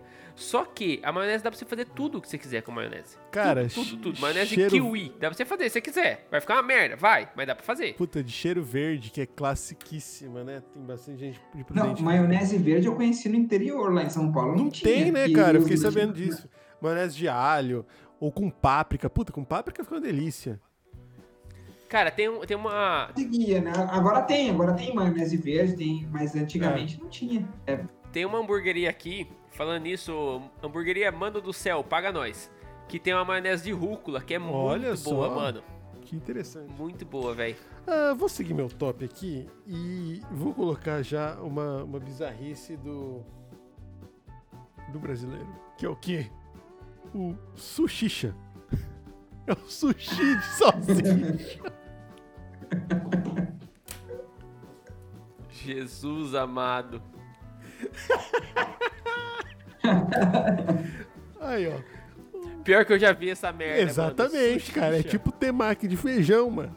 É o sushicha. É, é do nível do temaki de É, feijão, mano. velho. Sushicha. Sushicha. Cara, o japonês, cara, o oriental, a pessoa que vem da onde tem a cultura do sushi, vê isso. É, harakiri na Ah, certa, né, mano? O cara já enfia uma katana no peito ali na hora que vê. Fala assim, não, meu país foi desgraçado. Não. Filha da puta, né? Bom, é. Bom, em primeiro lugar, cara, eu fiquei pensando aqui, eu acho que talvez até faça comentário, mas eu vi, cara, que já vi em Instagrams aí, uma galera, é um bagulho, eu acho meio nojento, mas tem uma galera que curte, que é miojo com leite condensado. Tá tudo errado nesse Tudo top. errado. E eu queria. e hoje já não presta, É, né? não, é, É, então, o Vinícius tinha falado. E assim, uma coisa, já dando um mini spoiler do meu, assim, né? O meu, o, o meu tinha miojo, né? Que, é que eu vou, vou trocar aqui pra não, pra não ficar igual, mas também tinha um prato com miojo. O miojo, ele é, a, é o santo graal da combinação bizarra, né? é. Miojo com leite condensado, mas, mas cru? Não, pô, cozido. Você só não põe o tempero, você bota leite condensado e faz uma sobremesa. Nossa! Mano, é, acontece, velho. Deus me livre, mano. Você acha? Com leite condensado não tem condição É, nenhuma. mano, que loucura. Ah, então eu fiquei com esse top aí. Mas eu queria, na verdade, esse negócio do. Eu queria fazer um adendo, que é um negócio que eu não. que eu não curto muito, que eu acho que eu não tenho paladar, mas que é uma coisa que todo mundo adora. Que é o cheesecake, tá ligado? Que é o. O, Eu gosto de cheesecake. é, é o bolo Assim, com, não, não, com não- não queijo. costumo comer muito, tá ligado? Mas eu, às vezes que eu comi foi, era, era bom. É, então, tem uma galera que, que curte bastante. Então eu fiquei. No Red Velvet, bolo Red Velvet vai cheesecake. Vai cheesecake? Eu comi um esses dias acho que aqui, vai, eu, se eu não me eu engano, senti vai. que tava, não tava com, com gosto muito, não agradável, tava meio, senti sem açúcar, mas é- era gostoso. Então, se pá, eu curto. Então como é que ficou seu Ó, meu top? ficou a pizza de cupim barra picanha, acompanhada de um belíssimo Nossa ketchup, o sushicha e o miojo com leite condensado. Queria deixar esse belíssimo top 3 aqui, hoje sem, sem importância, né? Ah, É, hoje sem Hoje sem ordem, né? ordem. Você você tá ficando menos pragmático. Ó, ah, e você, Enxote, o que, que você tem aí pra nós? Cara, eu vou abrir aqui com um doce. Doce? Olha. que eu acho que assim ele em sabor ele não é tão ele não é tão controverso A- a- o problema de combinação pra mim é a combinação dos ingredientes com o nome que me incomoda que é o cochurros que é a coxinha de churros Sei. porque assim por que não fazer o churros isso que me incomoda Ah, que já existia o churros, que ele é perfeitamente concebido para que seja aquela comida bacana, aquela comida gostosa com doce de leite. Mas não, assim, eu vou fazer no formato de coxinha com massa de churros e botar doce de leite dentro, que é a mesma comida, só que num formato esquisito. Não consigo entender. A massa é muito parecida dos churros da coxinha, é uma massa cozida também. É. É, então, é, é, é quase a mesma massa. É, nada a ver. Eu acho que, assim, é a anarquia pela... É a pichação da comida, entendeu? É a anarquia só pra, só pra, só pra falar eu estive aqui e eu derrubei o Quer sistema. ver o oco? Eu quero ver o oco, exatamente. bom. É, é- é o. Casa, você não poderia ter definido melhor, cara. O cochurros é o eu quero ver o oco da refeição. E aí? Esses nomes groselha não combinam com nada. Quer dar um nome diferente? Não, não, não dá um nome diferente. Dá um nome. É, é, é, é uma, co- é uma Coxinha é uma coxinha de doce, de. Se fosse coxinha de doce de leite, coxinha doce. É, eu acho que É, Mas, mas, mas Cochuzo. Não né? dá. É anarquismo, é, muito anarquismo. Eu, eu, eu tenho. É muito pós-moderno. Ah, eu só, só queria antecipar aqui que a Renata mandou que a borda pode chuchar a maionese, falou da sopa de sushi e, e do, gostou do arroz com salsicha de sushicha. Não, aí já ficou demais, pelo amor de Deus, aí já pelou. E o Heitor chegou aqui na live e mandou um salve, um salve para o Heitor. Que... E o Heitor falou do chuvete. Eu tenho medo de descobrir o que é um Heitor, chuvete. manda é que churro que é chuvete, quê? O que, que é um chuvete? O que, que termina com vete? Croquete? Não sei. Será que é um churros de croquete? Não sei. Nossa, tá muito errado se for um churros de croquete. Continue, shot. Bom, continuando aqui, então. Esse daí, cara, é uma onda muito esquisita. O meu segundo item aqui, do segundo top aí. É uma onda muito esquisita que eu não sei de onde veio, que é de botar Doritos em tudo. Ó, Hambúrguer com Doritos, burrito com Doritos. Não é ruim. Tudo agora tem, tem Doritos. mas ruim não é. Não, não tô falando que é ruim, mas é esquisito. É esquisito. Porque Doritos não é um ingrediente. Não, não é. é, uma é. coisa por si É. só, tá ligado? Ele é, um- ele é um produto fechado Concordo, dele. concordo, concordo. Né? É, é- é- en- então, é muito. Pra, pra mim, a ideia de você botar Doritos dentro de um lanche. É estranho. né? Eu, é eu, muito eu- eu estranha, falo que não é sabe? ruim, mas eu não, não pago, soa- não. Soa estranho. Soa Eu, estranho. é, eu falo que não é ruim, mas eu também não pago, não, viu, Chute? É, é, é tipo assim, é meio que assim, você vai montar um computador. Ah, então o que, que eu preciso? Eu preciso de uma placa, uma placa mãe, uma memória RAM, uma placa de vídeo e um celular. Entende- entende? O celular ele é um produto fechado nele. Ele não precisa estar dentro de outra coisa, entendeu? Opa, foi mal aqui, ó. O, o Heitor Shot falou que é o, o chuvete, é o churros de sorvete. É chuvete, não chuvete. Chuve... Ah, chuve... Ah, tá. Beleza, beleza. Não, menos mal. Mas, menos ô, mal, não, menos churros mal, com sorvete mal. é gostoso, real, mano. Não, churros com sorvete é gostoso. É que fosse um croquete de churros, aí eu, eu já estaria um pouco mais preocupado com a, com a saúde mental do brasileiro.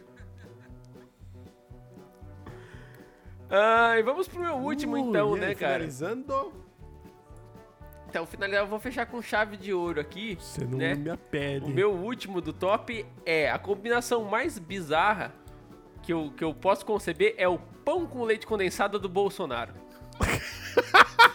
Como assim? Não, porque o pão com leite condensado já é esquisito. Mais esquisito ainda é o presidente da república comendo pão com leite condensado e se vangloriando disso. Então a combinação da figura de chefe supremo do executivo do país, mais pão, mais leite condensado, é pra mim o auge da gastronomia bizarra do Brasil. É pior que miojo. Perseguido por uma ema. que miojo. Perseguido por uma ema. Pior que miojo é o Bolsonaro comendo pão com leite condensado. E correndo de uma E ema. correndo de ema. Exatamente. Ah, é que, ó, então o shot ficou com cochurros é, no primeiro lugar, Doritos nos lugares diversos e o pão com leite condensado do, Do capitão. presidente de vocês aí, do capitão de vocês aí. Bom, com isso acho que fechamos com chave de Ah, ouro, eu né? acho que daqui não tem mais pra onde ir, né? Em termos gastronômicos, depois do pão com leite condensado do Bolsonaro, eu acho que não tem como ir mais, evoluir mais do que isso. Bom, como de praxe, eu acho que eu vou jogar a bomba pra fechar o programa pro nosso convidado, Essa é a única né? parte que a gente não avisa pro convidado que ele vai ter que fazer, né? Que é finalizar o programa. É. Então, caso você seja Exatamente. convidado pra participar aqui, saiba de antemão Você se que prepare. você que, que vai ter que fechar o programa, tá? Bom, é, antes eu vou colocar aqui que o Rafael, o Rafael Almeida, ele pediu se você tem uma receita de sobremesa para comer depois Eu acho bolinho. que podia fechar então, com a Então- receita de sobremesa e os seus agradecimentos Isso. finais aí, ô Vini. Exatamente. Antes disso, então, eu vou agradecer todo mundo que participou do chat, vou agradecer o Vini por comparecer aqui, a todo mundo que ficou no chat com a gente, cara, quase meia-noite numa sexta-feira aqui. Muito obrigado de verdade mesmo. É, sigam a gente no Instagram, no arroba Boteco Elétrico Podcast. Procure pra gente no YouTube e nos agregadores por Boteco Elétrico. Se você está assistindo, deixa um like aqui ou um dislike também, não tem problema. Inclusive, deixar um dislike aqui. Deixa dislike, deixa dislike. No- Engajamento, deixa mano. dislike, não tem, ter- problema. tem que ter polêmica. Se, se inscreva no nosso canal aqui que a gente às vezes muda um pouquinho os horários das lives de sexta-feira por conta do convidado, ou por alguma ade- adequação nossa. E então, sempre, se você tiver inscrito, você vai receber as notificações que a gente vai estar ao vivo. Do mais é isso. Ah, obrigado, Vini. Segue a gente, pessoal. Shot. Bom, como sempre, né? Eu, só vou reafirmar o que o Casta falou, gente. Muito obrigado aí vocês que estavam ouvindo até agora. Obrigado galera dos agregadores. Ah, lembrando, né, que você pode interagir com a gente quando você quiser. Então, se você quiser participar do programa, mandar uma mensagem pra nós. Enfim, mano, esse aqui é um programa pequeno e a gente tá disposto a, a- a realmente trocar uma ideia, né? Porque a ideia, a ideia do programa é essa, a ideia da mesa de bar. Então é a ideia de você chegar em alguém no bar e conversar. Caso seja sua vontade, vem, troca uma ideia, participa, participa no chat. Enfim, né? Muito obrigado aí pela sua participação e eu espero que você continue participando com a gente. Ah, Vinícius, já agradeço, né, de antemão a sua participação, mano. Foi da hora, assim, me esclare... A parte, principalmente a parte do arroz, a- arroz lavado, né? já Arroz foi uma lavado. grande novidade pra mim. Então eu deixo aqui pra você dar uma receitinha rápida aí de doce, nem que seja ir na padaria e comprar um chocolate e finalizar o programa da maneira que você achar melhor. Beleza, gente? Muito obrigado então e até semana que vem. Beleza. Primeiramente, eu queria agradecer aí o convite. Foi um papo muito legal. Muito obrigado. E uma sobremesa para combinar com um bolinho de arroz. Para começar a confeitaria é totalmente diferente da cozinha quente, né? Então, é não dá para improvisar na confeitaria. Tem que ser tudo pesado, tudo receita perfeita. Então eu vou dar uma ideia, não vou dar uma, uma receita. Mas para combinar com, com o bolinho de arroz, eu faria uma torta de limão cravo. Aquele, sabe aquele limão? Aquele que normalmente põe na carne. Que é aquele pequenininho. Isso, né? pequenininho. É porque É. cada lugar se chama de ele diferente. Tem lugar que chama limão é, caipira, limão né? capeta. É um limão, ele parece uma mexerica, ele é meio alaranjado. Sei, sei. É, é, o- É. é o que. Aqui, pelo menos em Adamantina, assim, aqui, na, na região, o pessoal costuma muito pôr na, na carne, depois tu corta a carne no churrasco e espreme um pouquinho em cima desse aí. Então eu faria, em vez de fazer aquela torta de, de limão simples e colocar, em vez de colocar o limão, o limão Tahiti, colocar o limão cravo. Eu acho que vai ficar uma combinação legal para o bolinho de arroz. Top. Então tá aí, gente. Essa Cara, é a receita. É isso. Vini, seu jabá final aí, você quer dar uma mensagem aí pra, pra galera? Você, assim, você vai atingir um total de umas 15 pessoas, né? Então você precisa É. fazer um marketing aí. Aproveita a fama aí. Na verdade, eu- o que eu queria é, falar é cozinhem. Aprendam a cozinhar, porque comida é, é utilidade pública, todos deveriam saber cozinhar. E você cozinhando em casa, você come melhor e economiza. Então é isso. Sensacional. Valeu, Muito pessoal. obrigado a todos aí, gente. Até, Até semana mais. que vem, então. E nos vemos logo Tchau. menos. Tchau, tchau.